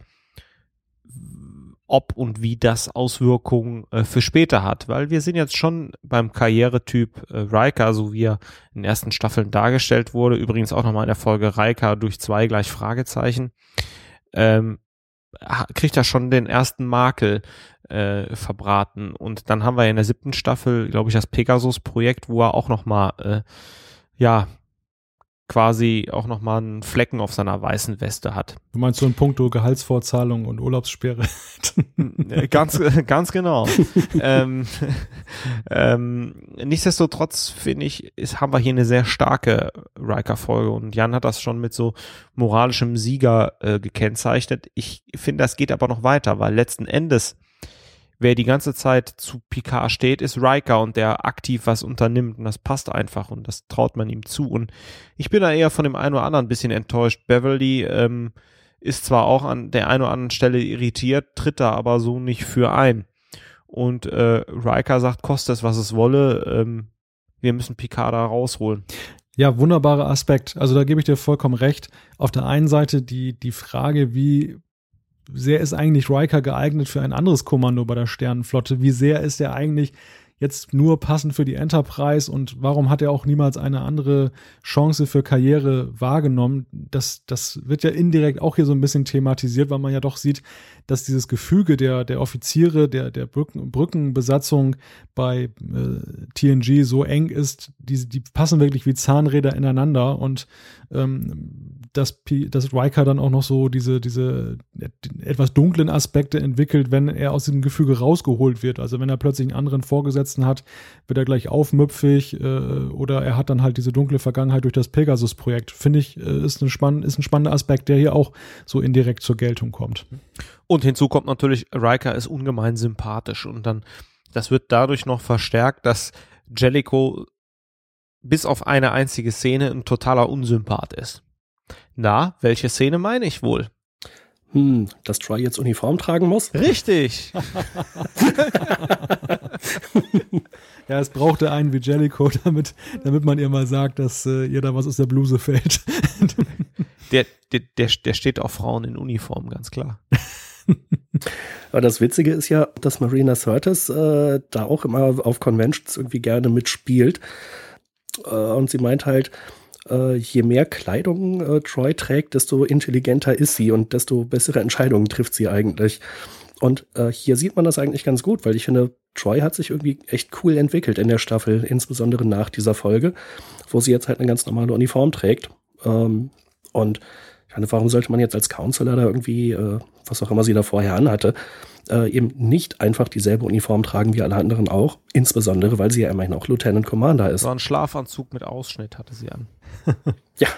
ja, man hat eigentlich auf diese Weise ganz elegant eine relativ absurde Situation gelöst. Weil es wäre ja irgendwie schwierig gewesen, wenn Picard jetzt plötzlich nach sechs Jahren gesagt hätte, hm, Counselor, was mir eigentlich mal so aufgefallen ist in den sechs Jahren. Sie rennen hier so ein bisschen offenherzig durch die Gegend, die ganzen Fähnriche sind alle verwirrt und so. Das, das, das wäre ja im Prinzip unplausibel gewesen. Man hätte sich ja gefragt, warum hat man diesen Zustand sechs Jahre akzeptiert? Und äh, jetzt kommt Jellicoe und ändert das und ähm, ja, dann wird es einfach mal eben so nebenbei zur Gewohnheit und in der nächsten Folge fällt es halt gar keinem mehr auf, dass es jetzt einfach so geblieben ist. Äh, das war natürlich schon ein netter Kunstgriff, dessen man sich hier bedient hat und der ja letzten Endes ja vor allem den Wunsch der Schauspielerin äh, erfüllte und das ja, wie Jan ja auch sehr schön sagt, ja auch zu Recht, weil es ihrer Figur ja auch dann, also der Figur, aha, der dramaturgischen Figur genützt hat. Ja, wobei sie macht ja wirklich eine gute äh, Figur in der taillierten Uniform, muss man ja auch sagen, ne? Also ist ja schon, also es, die sieht nicht so top aus wie Jetsia Dex in taillierter Uniform, aber jetzt habe jetzt hab ich wieder ein paar Zuhörerinnen verprellt, ne? Naja, gut. Ich befürchte auch, ich befürchte auch. aber wenn wir uns mal Data angucken, der ja auch in dieser Kommandokette da jetzt ähm, äh, relativ schnell aufrückt. Riker, der in der Befehlskette äh, herausbricht und auf der anderen Seite Picard, der ja nun auch äh, mehr oder weniger gegen seinen Willen zu etwas gezwungen wird, was dann riskant ist. Ähm, dann sind wir relativ schnell bei dem Titel dieser Folge und den finde ich eigentlich im Englischen jetzt bezogen auf die Entwicklung der Charaktere ziemlich genial, Befehlskette. Und den fand ich im Deutschen leider ziemlich daneben, weil sowas von banal mit geheime Mission auf Zeltris 3, da hätte man eigentlich auch sagen können, oh, spannendes Abenteuer bei den Kardassianern oder so. Also, ja. Er ist ja leider eins von vielen Beispielen, wo die Episodentitel völlig verhunzt wurden. Ich meine eigentlich, dass es bei Enterprise Beta wesentlich besser geworden ist, aber bei TNG, das äh, ja eine Katastrophe nach der nächsten. Und das spreche ich ja überhaupt nichts dagegen, das einfach Befehlskette zu nennen. Teil 1 und Teil 2. Passt perfekt. Ja. Muss man sich keine großen Gedanken machen, nicht groß kreativ sein, weil es einfach genau passt. Ja, vor allem wäre es ja auch viel kürzer. Ich meine, wenn man einen englischen Titel hätte, der jetzt elendig lang ist und das passt dann nicht auf die Verpackung oder äh, in die Einblendung und dass man dann sagt, okay, wir nehmen mal einen kürzeren, das wäre ja nachvollziehbar. Aber, aber ja. man hat hier wirklich ein schönes, knackiges Wort, was diese Folge beschreibt, in jeder Hinsicht. Und was nimmt man? So einen Riesenflatschen, der dann über, fast über zwei Zeilen geht. Also da, da habe ich mich echt gefragt, was ist in den Köpfen derer äh, vorgegangen, die da damals die Übersetzung gemacht haben. Und wie du schon sagst, Jan, das ist ja später besser geworden. Und ich denke da an Deep Space Nine. Ich weil, bin mir jetzt nicht so ganz sicher, wie das in den ersten Staffeln war, obwohl der Abgesandte, da war, da ging es eigentlich auch schon gut los. Also man ist ja nachher dann doch mehr auf die Titel eingegangen, die dann auch im Englischen waren und hat die auch versucht wortwörtlich zu übersetzen und ist da eigentlich nur rangegangen, wenn man wirklich ähm, beispielsweise ein Wortspiel jetzt nicht ins Deutsche übersetzen konnte, was ja auch legitim ist, dass man dann halt überlegt, wo kann man da jetzt ein, ein besseres geflügeltes Wort finden oder halt einen, einen, einen sinnstiftenden Titel. Aber bei TNG, da war es ja wirklich so, da hat man ja wirklich den letzten Quatsch manchmal mal genommen. Ja, genau. Und das hier ist ja ein sehr schönes Beispiel dafür. Aber schließen wir unsere Charakterbetrachtung vielleicht äh, mit Picard ab. Auf den sind wir ja schon so leicht zu sprechen gekommen, jetzt mit dem, mit Blick auf die Borg. Aber äh, wie findet ihr ihn hier in diesem Kontext dieser Folge? Und äh, wie schlägt er sich so unter der Folter? Hat er so dem entsprochen, was ihr von ihm erwartet habt? Oder habt ihr auch ganz neue Aspekte kennengelernt an ihm? Ich fand es ja hochspannend, weil man so gut mit ihm mitfiebern kann. Am Anfang ist er halt wirklich noch äh, sehr stark ähm, beschwert sich halt, dass er da irgendwie gefoltert werden soll. Und also ich denke, einen Blick auf die Schauspieler werden wir sicherlich auch noch werfen. Aber meiner Meinung nach ist das die große Meisterleistung von Patrick Stewart in der gesamten Serie, diese Folge. Der bringt das so gut rüber, dass ich mich die ganze Zeit perfekt mit Picard identifizieren kann. Bis hin zu dieser Szene, wo er da komplett ausgemergelt, äh, übermüdet, halb verhungert rumsitzt und dann dieses Ei mit dem lebenden Ding da angeboten kriegt und sich wahrscheinlich denkt, yeah, und im nächsten Moment, egal, Hunger, runter damit. Also diese ja, Überwindung, die ihn das kostet, konnte ich, glaube ich, sehr gut nachvollziehen. Ähm, insofern äh, ist das eine der stärksten Picard-Folgen und sicherlich die stärkste Szene äh, oder Sequenz oder Folge von Patrick Stewart. Oder seht ihr das anders? Da bekommt ja das Wort Überraschungsei eine ganz neue Bedeutung, fällt mir gerade ein. Der war jetzt aber schon aus den tieferen Regionen des Subraums. aber um, um, Ernsthaftigkeit reinzubringen, Thorsten. ähm, ja, ich finde, Jan hat das schon äh, gut beschrieben. Ähm, manchmal denke ich mir auch noch so, auch der arme Picard, erst, erst durch die Borg, jetzt wird er so gequält, dann wird er noch halb dement im Finale der Serie. Ähm, der macht noch einiges mit. Ähm, bei Generations äh, nächster Schicksalsschlag. Auf der anderen Seite ist das natürlich die Größe von äh, PK, die zeigt, wie stark ähm, der Charakter ist und äh, welche guten Werte er hat und wie er mit der Folter umgeht, weil er ist so intelligent, dass ihm klar ist, was jetzt passiert. Er geht aber trotzdem rum und setzt immer die richtige Dosis bei Madrid an und äh, ja, das ist einfach, ich will jetzt nicht sagen Genuss beim Zuschauen, aber der Unterhaltungswert und die, die Authentizität äh, ist da schon sehr hoch. Ich, ich finde ja spannend, ähm, wie die Autoren, wenn man das jetzt mal über die fünf Serien äh, hinweg betrachtet, mit den jeweiligen Captains da so umgegangen sind. Also Kirk war ja sicherlich ein Original, aber irgendwo ja noch äh, eingebettet in so ein Trio jetzt aus Kirk, Pille und, und, und Spock. Und ähm, so ein Hau drauf, durchaus die Autorität in der, in der Crew, aber immer noch irgendwo Mensch. Bei Picard ist es ja schon so, äh, gerade mit dieser Folge, aber eben auch mit dem, mit den, äh, mit der Entführung durch die Borg und, und diversen anderen äh, Folgen wird er ja schon so ein bisschen immer weiter nach oben gehoben. Also er schwebt ja im Prinzip über allem. Er ist ja schon so der Übermensch, der, der Könner, den dann alle auch haben wollen, äh, weil er einfach genial ist und, und Qualitäten hat, die äh, kein anderer hat. Ich, dieses Gefälle erhöht man ja noch dadurch, dass man dann eben auch noch solche Captains dann nur hat wie Jellico, die dann weit unter ihm stehen. Also er ist wirklich so der, der Übermann der Föderation. Und dann hat man Deep Space Nine gemacht und hat sich überlegt, hm, jetzt hatten wir den Picard, der war ja eigentlich schon der Übermensch schlechthin. Was können wir jetzt machen? Okay, jetzt machen wir einen zum Gott. Und das hat man dann ja auch mit Benjamin Sisko am Ende gemacht. Der, der wurde ja nachher so zum Engelchen sozusagen. Und dann war man irgendwo äh, an einen Endpunkt angelangt, wo man im Prinzip nicht mehr weiter wusste, wie man mit seinen Captains umgeht. Und dann kam ja Captain Janeway. Hochmut kommt ja vor dem Fall. Und das jetzt von dir als Voyager-Fan. Ja, also ich glaube. Diese Beschreibung. Ich, ja, ich meine das jetzt gar nicht mal also meine Absicht ist gar nicht jetzt, jetzt Voyager zu, zu beschädigen. Es ist eigentlich eher so eine Feststellung, dass das einfach ein irrsinniges Problem war, nach hinten raus, äh, ein Captain so eine Leitfigur einer Serie zu schaffen, die noch über dem sein konnte, was eben, was eben Cisco und Picard vorher für ihre Serien sein konnten. Naja gut, aber so eine Möglichkeit ist ja, dass man jemanden nimmt, der einfach wieder menschlicher ist. Und ich glaube, das war von Anfang an die Überlegung, die man bei Janeway hatte, ja. dass sie wieder etwas näher an den Leuten dran sein soll und eben nicht so abgehoben. Äh, auf der anderen Seite finde ich ja, äh, das, was du gesagt hast, ist eine sehr schöne Beschreibung von Picard und dass er so abgehoben ist und äh, das Finale von dem zweiten Teil, als äh, Madrid ihm sagt, Captain, alles, was sie tun müssen, ist mir zu sagen, dass hier vier Lichter zu sehen sind. Das kann alles vorbei sein. Fünf. Fünf? Ja, da sind, sind ja vier ah, zu sehen, richtig. aber er will ja, dass er fünf sagt. Ah, Tatsache. Sind, sind wir auch Hast du die Folge gesehen, Jan? Bei Jan hat es funktioniert mit den fünf Lichtern. genau, hat funktioniert. Also der Punkt ist, alles, was er sagen muss, ist, dass es fünf Lichter sind und das alles kann vorbei sein. Und man sieht es an seinen Augen, er will es sagen, er will die Folter beenden. Er ist in dem Moment gebrochen. Und ich finde, das macht ihn sehr menschlich.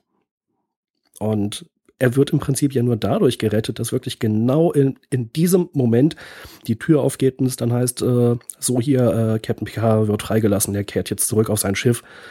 Das gibt ihm ja die Kraft, dann zu sagen, es sind ja. vier Lichter. Und später gegenüber Troy gibt das ja nochmal zu. Als ich die Folge das erste Mal gesehen habe, dachte ich mir, uh, ich hätte ihn stärker eingeschätzt. Aber als ich sie jetzt zuletzt gesehen habe, abgesehen davon, dass ich vier und fünf Lichter verwechsle, fand ich, das war eine absolut richtige, wichtige und notwendige Entscheidung, dass er eben nicht zu so einem Über-Captain wird, sondern dass man sieht, auch selbst Picard kann gebrochen werden in vergleichsweise kurzer Zeit. Ja, und es kommt ja noch hinzu, finde ich, ähm, die Tragik, dass er ja wahrscheinlich noch nicht mal das weiß, was man von ihm wissen möchte. Also ich weiß jetzt wirklich nicht, inwieweit er äh, als äh, Flaggschiff-Captain in diese Taktiken der Sternenflotte eingeweiht ist, aber mir scheint es ja so zu sein, als wenn das sehr selektiv verteiltes Wissen ist, also als wenn das so auf Admiral-Ebene dann eher oder im Sternenflottenhauptquartier da diese Pläne gibt, wie gehen wir einfach, wie gehen wir eigentlich damit um mit den Cardassianern im Kriegsfall, wo haben wir unsere Flotten, wie gehen wir gegen die vor? Äh, und dass man da was herauszupressen versucht, was er möglicherweise gar nicht weiß. Und das macht es ja umso tragischer, dass er dann halt jetzt da so gefoltert wird. Ich glaube, er weiß es nicht. Also er sagt es ja auch und ich nehme es ihm voll ab. Oh, da wäre ich nicht so sicher, aber das ist jetzt so ein Aspekt, den fand ich auch ein bisschen unglücklich, äh, dass man ausgerechnet ihn gefangen nimmt, um dieses Wissen da aus ihm rauszupressen. Das ist doch relativ naheliegend, dass die entsprechenden Pläne dann auch geändert werden. Ja. Und äh, nach allem, was ich äh, jemals gehört habe über Folter, sind die Informationen, die man damit rauspresst, nicht notwendigerweise richtig, sondern Leute, die einem gefoltert werden, sind bereit, einem alles zu sagen. Es kann die Wahrheit sein oder es kann eine Lüge sein. Das heißt, wenn man wirklich wissen will, wo hat die Föderation meinetwegen äh, ihre Stützpunkte oder ihre Schiffe positioniert, was sind die Pläne, wie wird sie reagieren, wenn, ja, dann hat man das da vielleicht aus ihm rausgeholt und auch wenn es äh, der Captain vom Flaggschiff ist, Vielleicht stimmt's, vielleicht nicht. Womit wir eigentlich auch bei der Frage sind, ob dieses ganze Setting nicht so ein bisschen äh, konstruiert daherkommt. Also, dass man jetzt dann da Picard als Experten für irgendwelche komischen Strahlen dann da herlocken will, weil man weiß, da gibt es nur drei Captains und zwei sind im Ruhestand und der eine, der noch da ist, der wird dann da hingeschickt. Ähm, dass das so ein Automatismus ist, dass man da gleich den Flaggschiff-Captain losschickt, finde ich ein bisschen, naja. Und, und Jan, du hast es ja vorhin auch schon gesagt, ähm, Worf und Crusher spielen ja hier auch eine ziemlich blasse äh, Statistenrolle. Also die machen sich da eben aus dem Staub und überhaupt ficht die das ja alles nicht so sehr an, die ganze Geschichte. Ja, das stimmt. Also da würde ich jetzt mal gerne die These aufstellen, seit wann ist Worf eigentlich so ein Feigling? Ja. Ja, das, das war wirklich auffallend und auch, dass, dass es ja nicht mal thematisiert wird, dass später, dass er sagt, oh, jetzt äh, ist meine Ehre wieder durcheinander gekommen, weil ich da nicht eingegriffen habe, weil ich den Schwanz eingezogen habe oder so. Das, weil die Tür zugegangen ist. genau, da muss man weggehen. Ja, da, da können wir jetzt nichts machen, so ein Scheiß. Wobei ich sagen muss, Worf macht da schon eine Wandlung durch. Ne? Also ähm, wir dürfen den auch nicht mit dem Worf vergessen, der nachher echt die Leute reihenweise auseinander nimmt. Ähm, und das hätte ich mir in der Folge schon gewünscht, dass er halt wirklich wirklich K.O. geht, dass halt Crusher ihn da auch für selbst noch schwer verletzt äh, wegziehen muss, weil, äh, sorry, vier Cardassianer macht er mit der linken Hand, macht er die platt. mhm. Ja. Durchaus. Ja, also es gibt durchaus so ein paar Aspekte, eben auch die Herleitung der Handlung, das finde ich auch ein bisschen Hanebüchen. Aber letzten Endes ist es trotzdem eine gute Folge. Ja, unbestritten, aber ich sag mal, man hat relativ viel ähm, gebogen, damit man auf eben in, in, diese, in diese Situation hineinschlittert überhaupt, wo, wo es dann zu diesem Showdown kommt dann mit der Folter und dem, dem äh, Verhör von Picard. Und genauso ist die Auflösung der Folge ja dann auch so ein bisschen, naja, Jan, du hast das ja ganz schön analysiert in deiner DSI-Episodenbeschreibung. Ähm, da gibt es ja diese Minenszene im Nebel Erstmal fliegt die Enterprise einfach mal so im Flux weg von dem Cardassianer-Schiff, mit dem man ja zuvor noch da sich unterhalten hat, ohne sich abzumelden oder sonst wie. Ich stelle mir jetzt gerade so vor, wie die da so in ihrem Schiff sitzen und sagen, na nu, die Enterprise ist weggeflogen. und, und in der nächsten ja. Szene, nachdem man ja dann nur äh, mit Riker äh, da ein tolles Shuttle in den Nebel schicken kann, der dann da mal eben heimlich ein paar Minen da installiert. Warum die jetzt mit ihrem Shuttle da nicht äh, entdeckt werden, das hat man ja noch einigermaßen plausibel erklärt.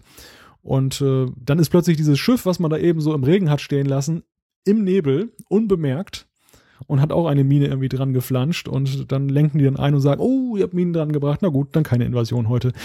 Das, ja. das ist, das ist natürlich so ziemlich Schema F. Also, und vor allem, ich meine, diese, dieser Konflikt, der da ja so, so droht, der ist danach ja auch wie weggewischt.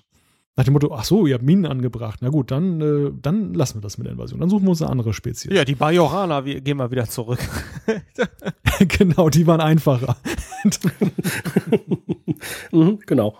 Ja, das ist natürlich herrlich absurd. Ja, also gehört ganz klar zu den negativen Aspekten in der Folge beziehungsweise in der Story. Ein anderer Aspekt, den ich natürlich gerne noch ansprechen würde, sind die Schauspieler. Also Patrick Stewart habe ich ja schon mehrfach in den Himmel gelobt und keinen Widerspruch vernommen. Wen ich aber auch in den Himmel loben möchte, ist Ronnie Cox, der Darsteller von Captain Jellicoe, weil er diesen Unsympath so perfekt verkörpert, dass man ihn wirklich äh, regelrecht hasst. Ähm, hat er doch großartig gemacht, oder? Schwer zu sagen. Ich weiß nicht, wie, wie unsympathisch Ronnie Cox normalerweise sowieso ist. Na gut, vielleicht ist er wirklich so drauf, das kann natürlich sein. Er spielt, wo wir vorhin schon beim Thema waren, bei Stargate eine ähnlich unsympathische Figur. Und da macht er auch, da macht er auch nicht so eine Wandlung durch, wie meinetwegen die Figur von Robert Picardo. Er ist ja schon authentisch dabei und äh, ich finde immer, die Schauspieler machen das ganz gut, wenn man das denen abnimmt. Und ich, ich glaube, da gibt's halt einfach nichts zu mäkeln. Ist, die Rolle passt halt einfach zu ihm. Ja, also äh, bestimmte Wesenszüge hat er sicherlich, die da schon ganz gut zu passen. Äh, der andere Schauspieler, den ich natürlich ganz krass loben möchte, ist ähm, David Warner, der hier den Gulmadred spielt. Wenn er nicht gerade mal einen klingonischen Kanzler spielt. Genau, das soll auch vorkommen. Oder ein Föderationsbotschafter. Oh, das wusste ich noch gar nicht. Im fünften Kinofilm. Ach. Das ist der Abgesandte der äh, der Föderation auf, äh, hier, was war es, Nimbus 5, dem Planeten des galaktischen Friedens oder so. Genau, das waren seine drei Auftritte bei Star Trek und ich finde, also dieser Auftritt hier ist äh, mit großem Abstand, obwohl so groß ist der Abstand gar nicht, Kanzler Gorkan war ja auch schon gut, äh, ist auf jeden Fall einer der besten von den dreien.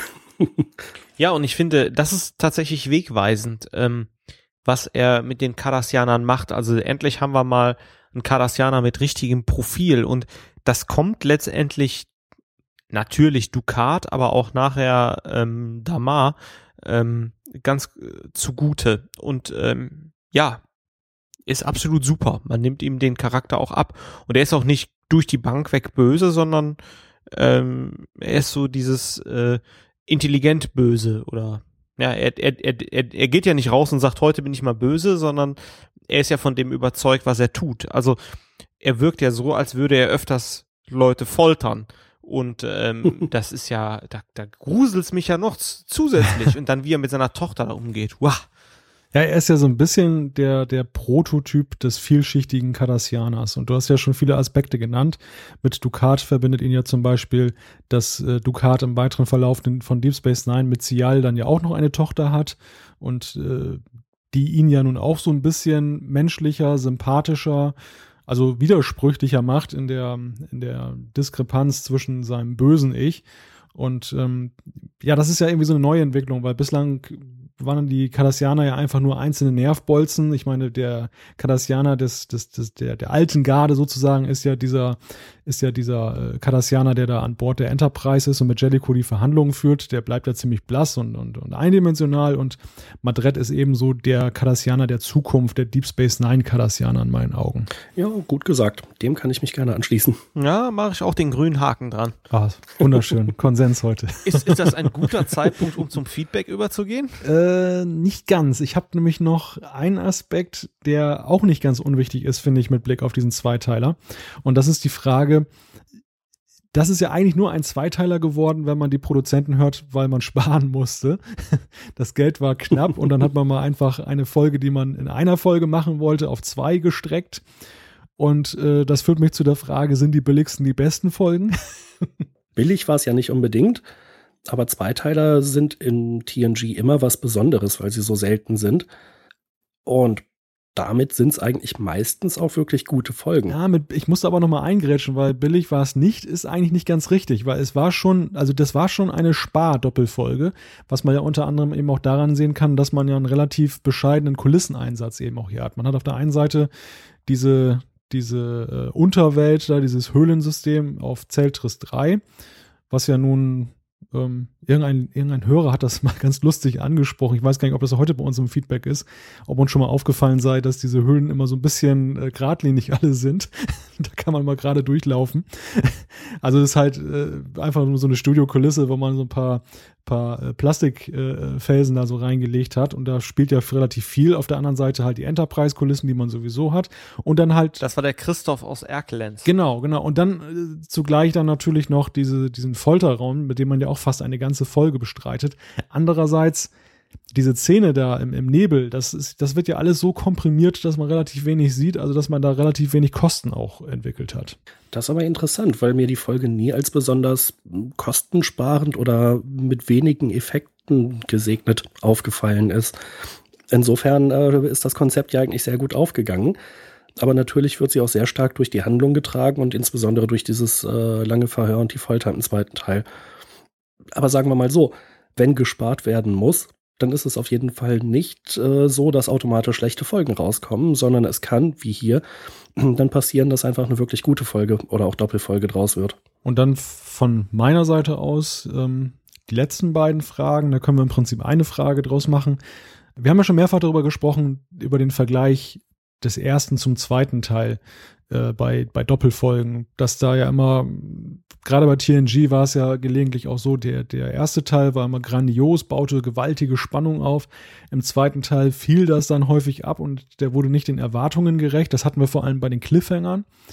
Hier würde ich jetzt mal, um meine Meinung vorauszuschicken, sagen, ist es genau umgekehrt. Also der, der erste Teil ist, finde ich, fast weniger spannend als der zweite, beziehungsweise der zweite ist irgendwo einfach auch inhaltlich, äh, gerade mit dieser äh, Verhörgeschichte, die wir ja nun hier thematisiert haben, ja äh, bedeutungsschwerer. Und äh, daran würde ich dann gleich anschließen die Gesamtfrage, wie würdet ihr denn diese Folge insgesamt bewerten? Ich habe ja schon so ein bisschen rausgehört, gut, aber vielleicht äh, wollte das ja noch mal ein bisschen präzisieren. Also, wenn man äh, intensiv die letzten TNG-Folgen geschaut hat, ähm, weil ja so ein bisschen Umwälzungen auf der Enterprise sind, äh, ja, ist eine tolle Episode. Also ich will mich jetzt nicht zu einer Note nötigen lassen, aber ist schon eine der Highlights. Ja, äh, dem würde ich mich anschließen. Also wir hatten ja eben so ein paar Aspekte rausgestellt, die nicht so doll waren. Die Handlung, die Herleitung der Handlung, da gibt es durchaus ein paar ja, Schwierigkeiten mit. Aber insgesamt finde ich, ist es äh, eine herausragende Folge. Und Malte, ich schließe mich dir auch gerne an. Ich finde nämlich den zweiten Teil auch mit äh, Abstand besser und spannender und interessanter als den ersten. Gut, gibt es dann von eurer Seite noch Punkte, die wir noch nicht besprochen haben? Fällt mir bestimmt ein, sobald wir nachher aufgelegt haben, aber im Moment. Das Tolle, würde ich sagen. Das, das Tolle ist ja, Jan, äh, du hast ja deine Anekdote schon mittendrin gebracht. Vielleicht haben wir am Ende ja dann noch eine Frage. ja, schauen wir mal. Und aufgelegt? Ich dachte, wir sind in einem Raum hier. Tja, wirklich? ja, bevor wir hier weiter in Rätseln sprechen, würde ich doch sagen, kommen wir zum Feedback. Da unsere letzte Folge noch nicht ganz so lange her ist, sieht es dieses Mal erfreulicherweise recht überschaubar aus. Wie immer herzlichen Dank an alle, die uns geschrieben haben, aber genug der Vorrede. Jan, was haben die Hörer uns mitgeteilt? Ja, die erste Zuschrift kommt von Marc, der hat uns auf unserer Seite trackcast.de geschrieben, unter anderem zu den Effekten von Babylon 5. Die findet er nämlich echt den Hammer. Selbst für die 90er Jahre und das trotz des kleineren Budgets. Besonders in der Wendepunktfolge Schatten am Horizont, als Londo den Schatten den Auftrag zum Angriff auf die Nahen-Kolonie gab und diese das dann auch taten. Sagt Mark, da saß ich mit offenem Mund und stockendem Atem da und dachte nur, geil, Hammer. Ja, ich persönlich kann mich dem nur anschließen. Ich habe die witzigerweise auch vor drei Wochen gerade gesehen und äh, würde noch die Folge Armee des Lichts oder The Long Twilight Struggle äh, einwerfen gegen Ende der zweiten Staffel, äh, wo dann der Nahenkrieg im Prinzip auch gleich schon wieder beendet wird oder der Centauri-Nahen-Konflikt. Ähm, die Effekte sind da für Babylon 5 Verhältnisse richtig geil.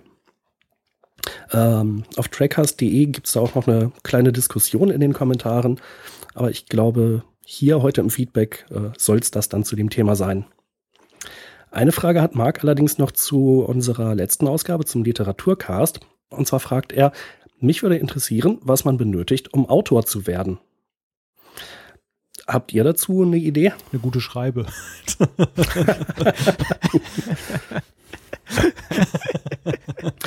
Na gut, das ist klar.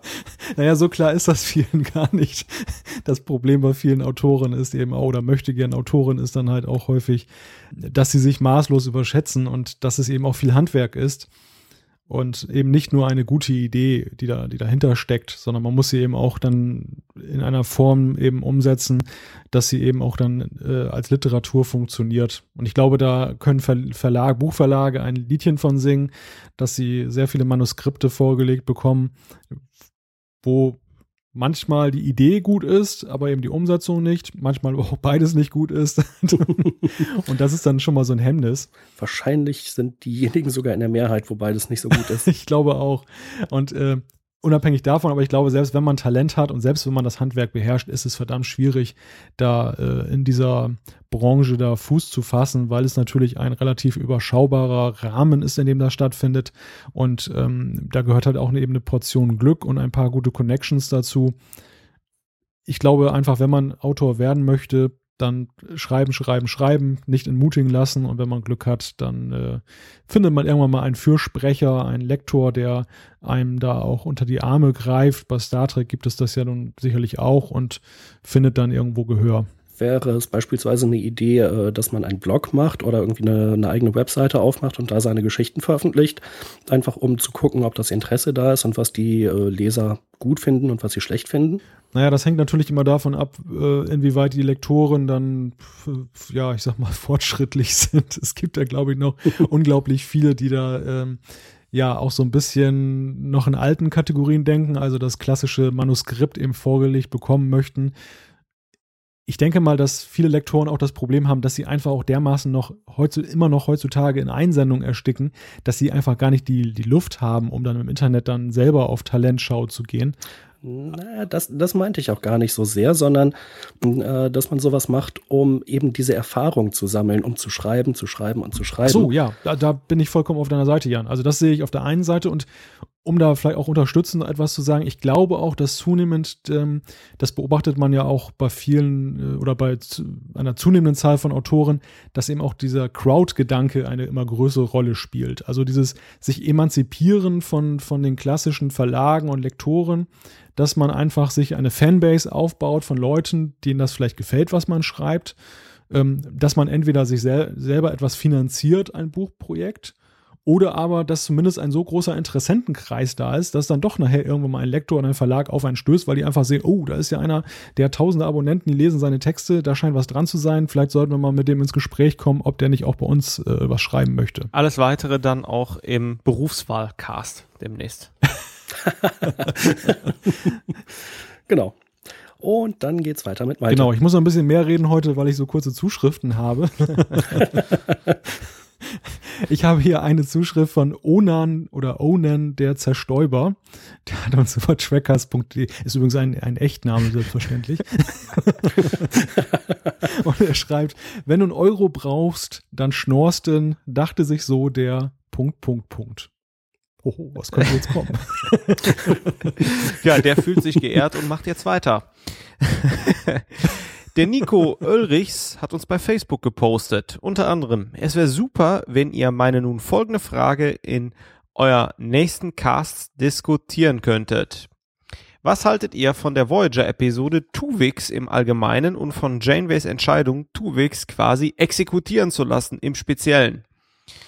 Er geht dann nachher noch auf Janeway als Charakter ein und lässt da die ein oder andere Sympathie dann noch mit einfließen.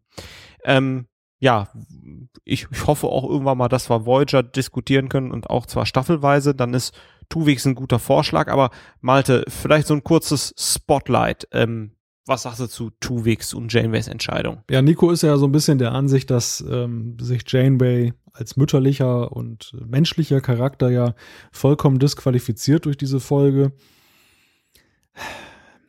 ich sehe das eigentlich nicht so, weil das würde ja unterstellen, dass es in dieser Folge eine Schwarz-Weiß-Entscheidung gab. Dass es also die goldrichtige Entscheidung gewesen wäre, eben dieses Mischwesen Tuvix dann ähm, fortbestehen zu lassen und auf der anderen Seite zwei andere zu opfern. Es ist ja in Wirklichkeit ein riesiges Dilemma gewesen in dieser Folge, dass man eben entscheiden musste, dass man diese in, in diese Richterrolle geraten ist und man kann natürlich dann die Entscheidung für falsch halten, sich darüber zu erheben und dann eben mit dem Transporter das rückabzuwickeln.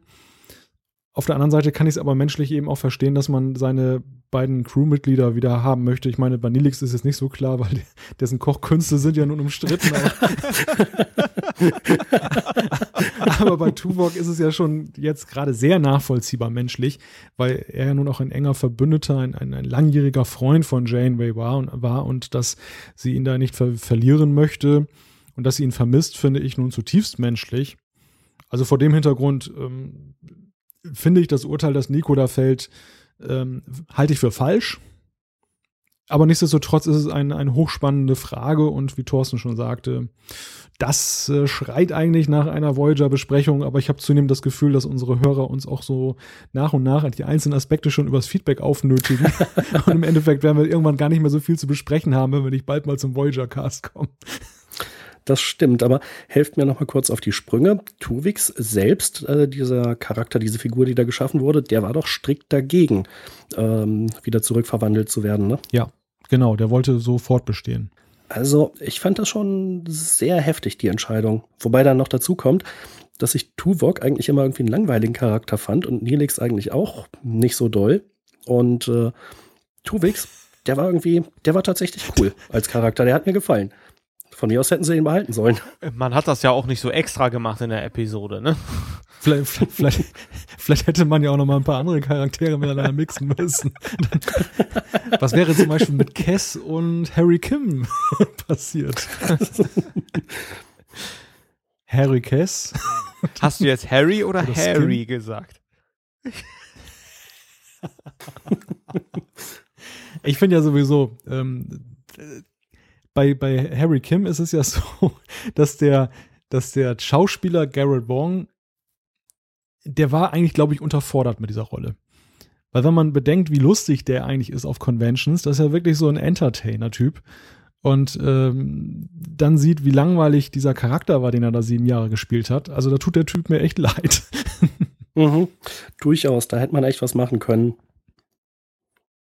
Aber äh, vielleicht wäre es auch einfach eine Idee gewesen, ihm bessere Szenen zu schreiben und überhaupt mal Szenen zu geben.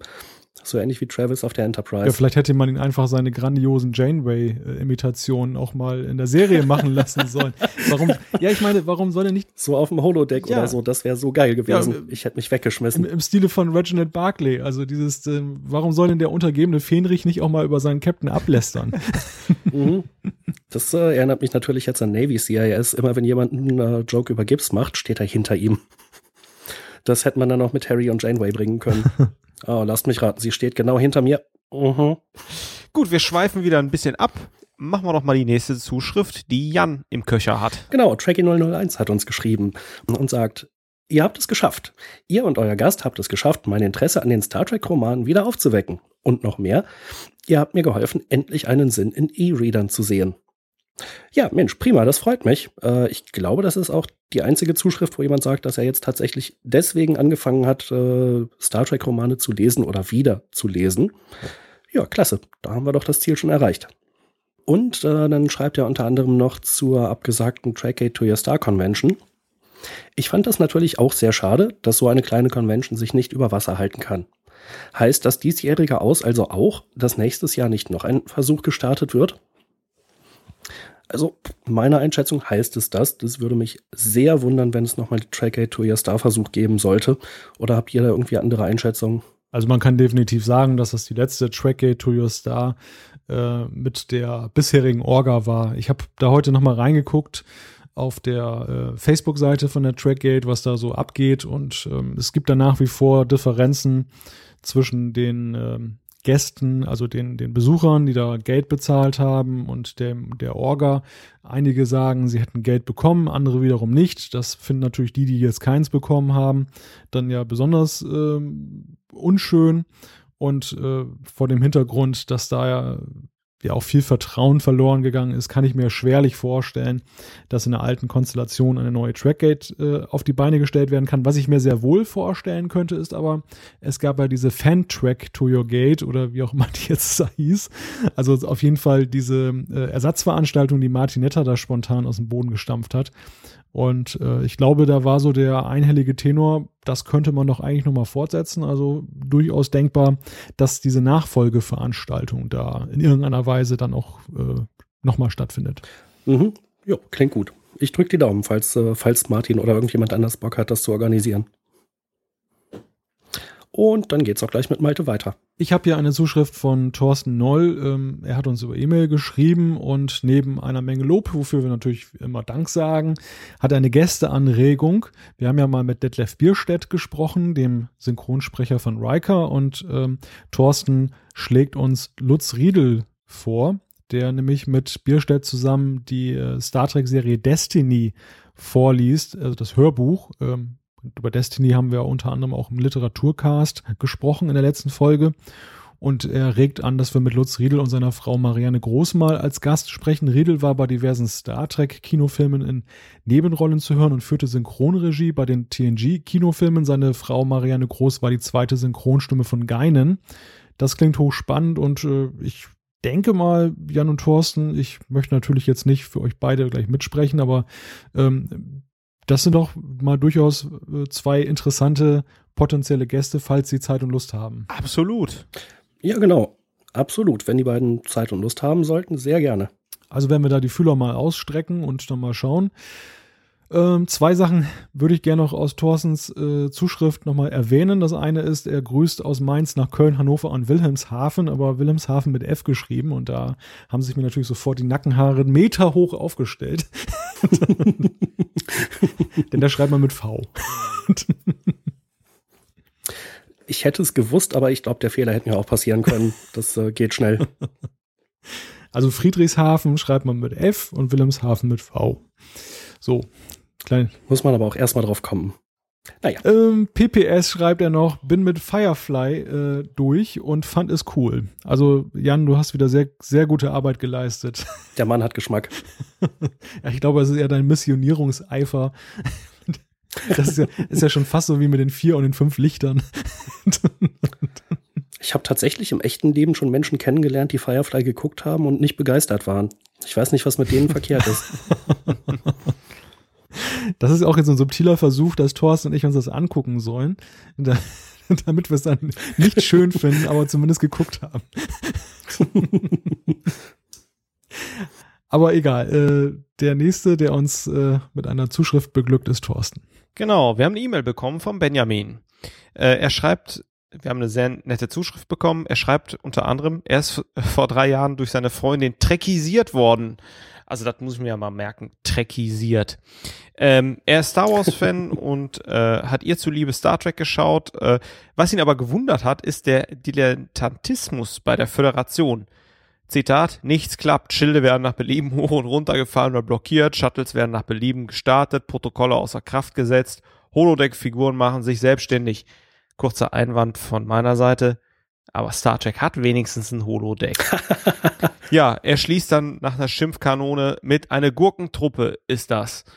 Ja, äh, sowas äh, ist dann halt so. Also ich meine, ne, wenn so dein Eindruck ist, ähm, ich guck Star Wars ganz gerne, Jan guckt Firefly ganz gerne, ähm, ja, jeder bildet sich seine Meinung und äh, ist ja okay, wenn du sagst, das ist eine Gurkentruppe. Ich sehe das ein bisschen anders. Ja, aber ich meine, Benjamin hat ja nicht ganz unrecht, dass es äh, also wirklich in jeder Folge irgendwie von jedem Autoren neu erfunden wird, wann man die Schilde rauf oder runter fährt ähm, oder ob man jetzt mit dem Shuttle irgendwo hinfliegt oder was man da gerade macht.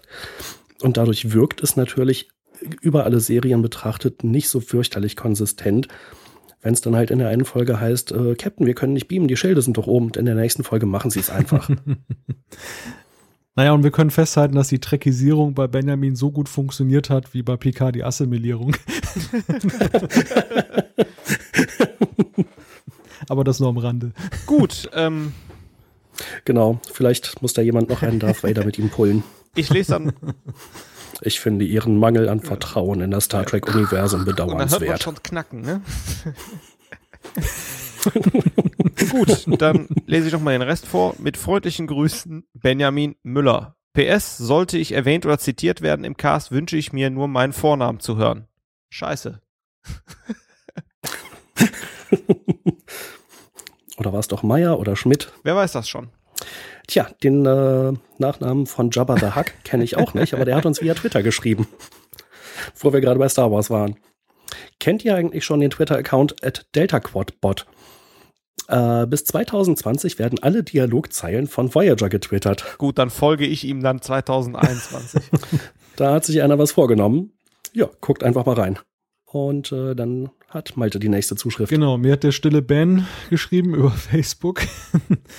ähm, einer von euch sagt ständig Michael Peiler, wenn ihr über Michael Peiler spricht. das ist Weltklasse vorgelesen.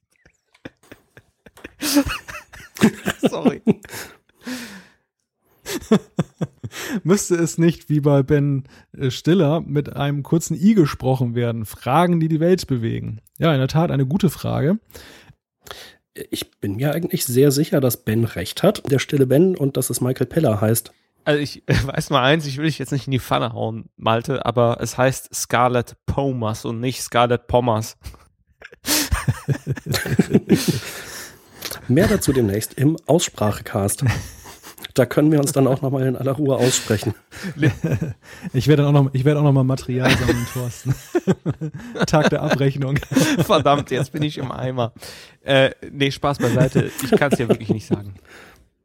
Also so, so ein bisschen Problem bei den Extras ist, dass sein Name extrem selten genannt wird. Ist halt häufig eingeblendet, aber es heißt halt immer irgendwie, ja, Michael hat dieses gesagt und Ira hat das gesagt, aber die Nachnamen werden sehr selten gesprochen. Ähm, ich pf, hätte jetzt so eine ungefähre Vorstellung, wo man mal nachgucken könnte, aber das kann sein, dass man eine halbe Stunde oder länger am Suchen ist. Ich, ich weiß nur eins, äh, es, ich weiß nicht, ob es ein Extra war oder ob ich es mal bei YouTube gesehen habe. Ähm, äh, die Jungs äh, und Mädels haben da Probleme mit dem Namen von dem Autor René Echeverria. Äh, die betonten, betonten den nämlich anfangs schon mal so ein bisschen durcheinander, wo es ihm dann zu bunt wurde und er dann seinen Namen Echeverria einfach sagte. Und ich dachte, meine Güte, da sind so viele Konsonanten drin. Ob du das fehlerfrei hingekriegt hättest, sei mal dahingestellt. Aber vielleicht habe ich sogar schon mal falsch ausgesprochen und ich krieg's von Malte demnächst um die Ohren gehauen. Ja, aber das ist ja alles noch nicht so schwierig wie dieser eine Schauspieler von, ach, was war denn das? The 4400.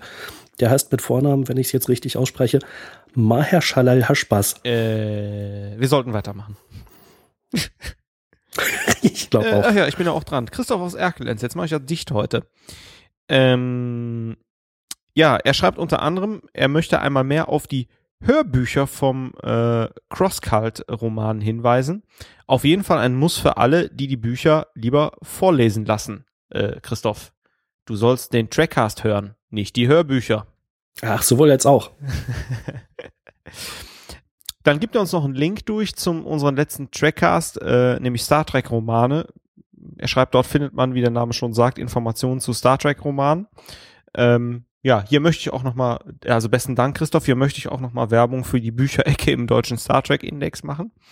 Ähm, aber auch Star Trek Romane ist eine sehr interessante Webseite und dann ähm, hat er noch eine Frage für uns. Ähm, und das ist ganz charmant, weil das hatten wir schon mal angesprochen. Der Malte hat das ja gerade in der Sendung gesagt. Warum um Gottes Willen haben alle Höhlen in Star Trek Serien einen flachen Boden und warum sind die meisten so hell, dass man ohne Leuchtmittel sich darin fortbewegen kann? und ich finde, nach unserer Analyse heute können wir die Frage einfach mal so stehen lassen, oder? Ja, auf jeden Fall, hat er völlig recht. Gut. Ja, sind wir durch, oder? Ja, ich glaube auch. War dies der 33. Trackcast mit Jan-Patrick Schlame und Thorsten Kröte?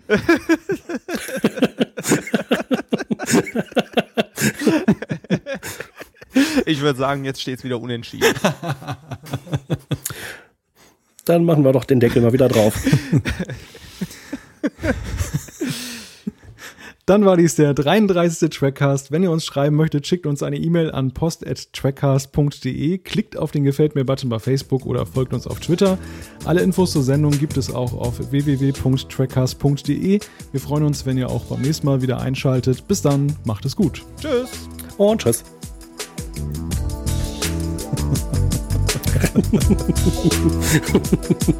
Sehr schön.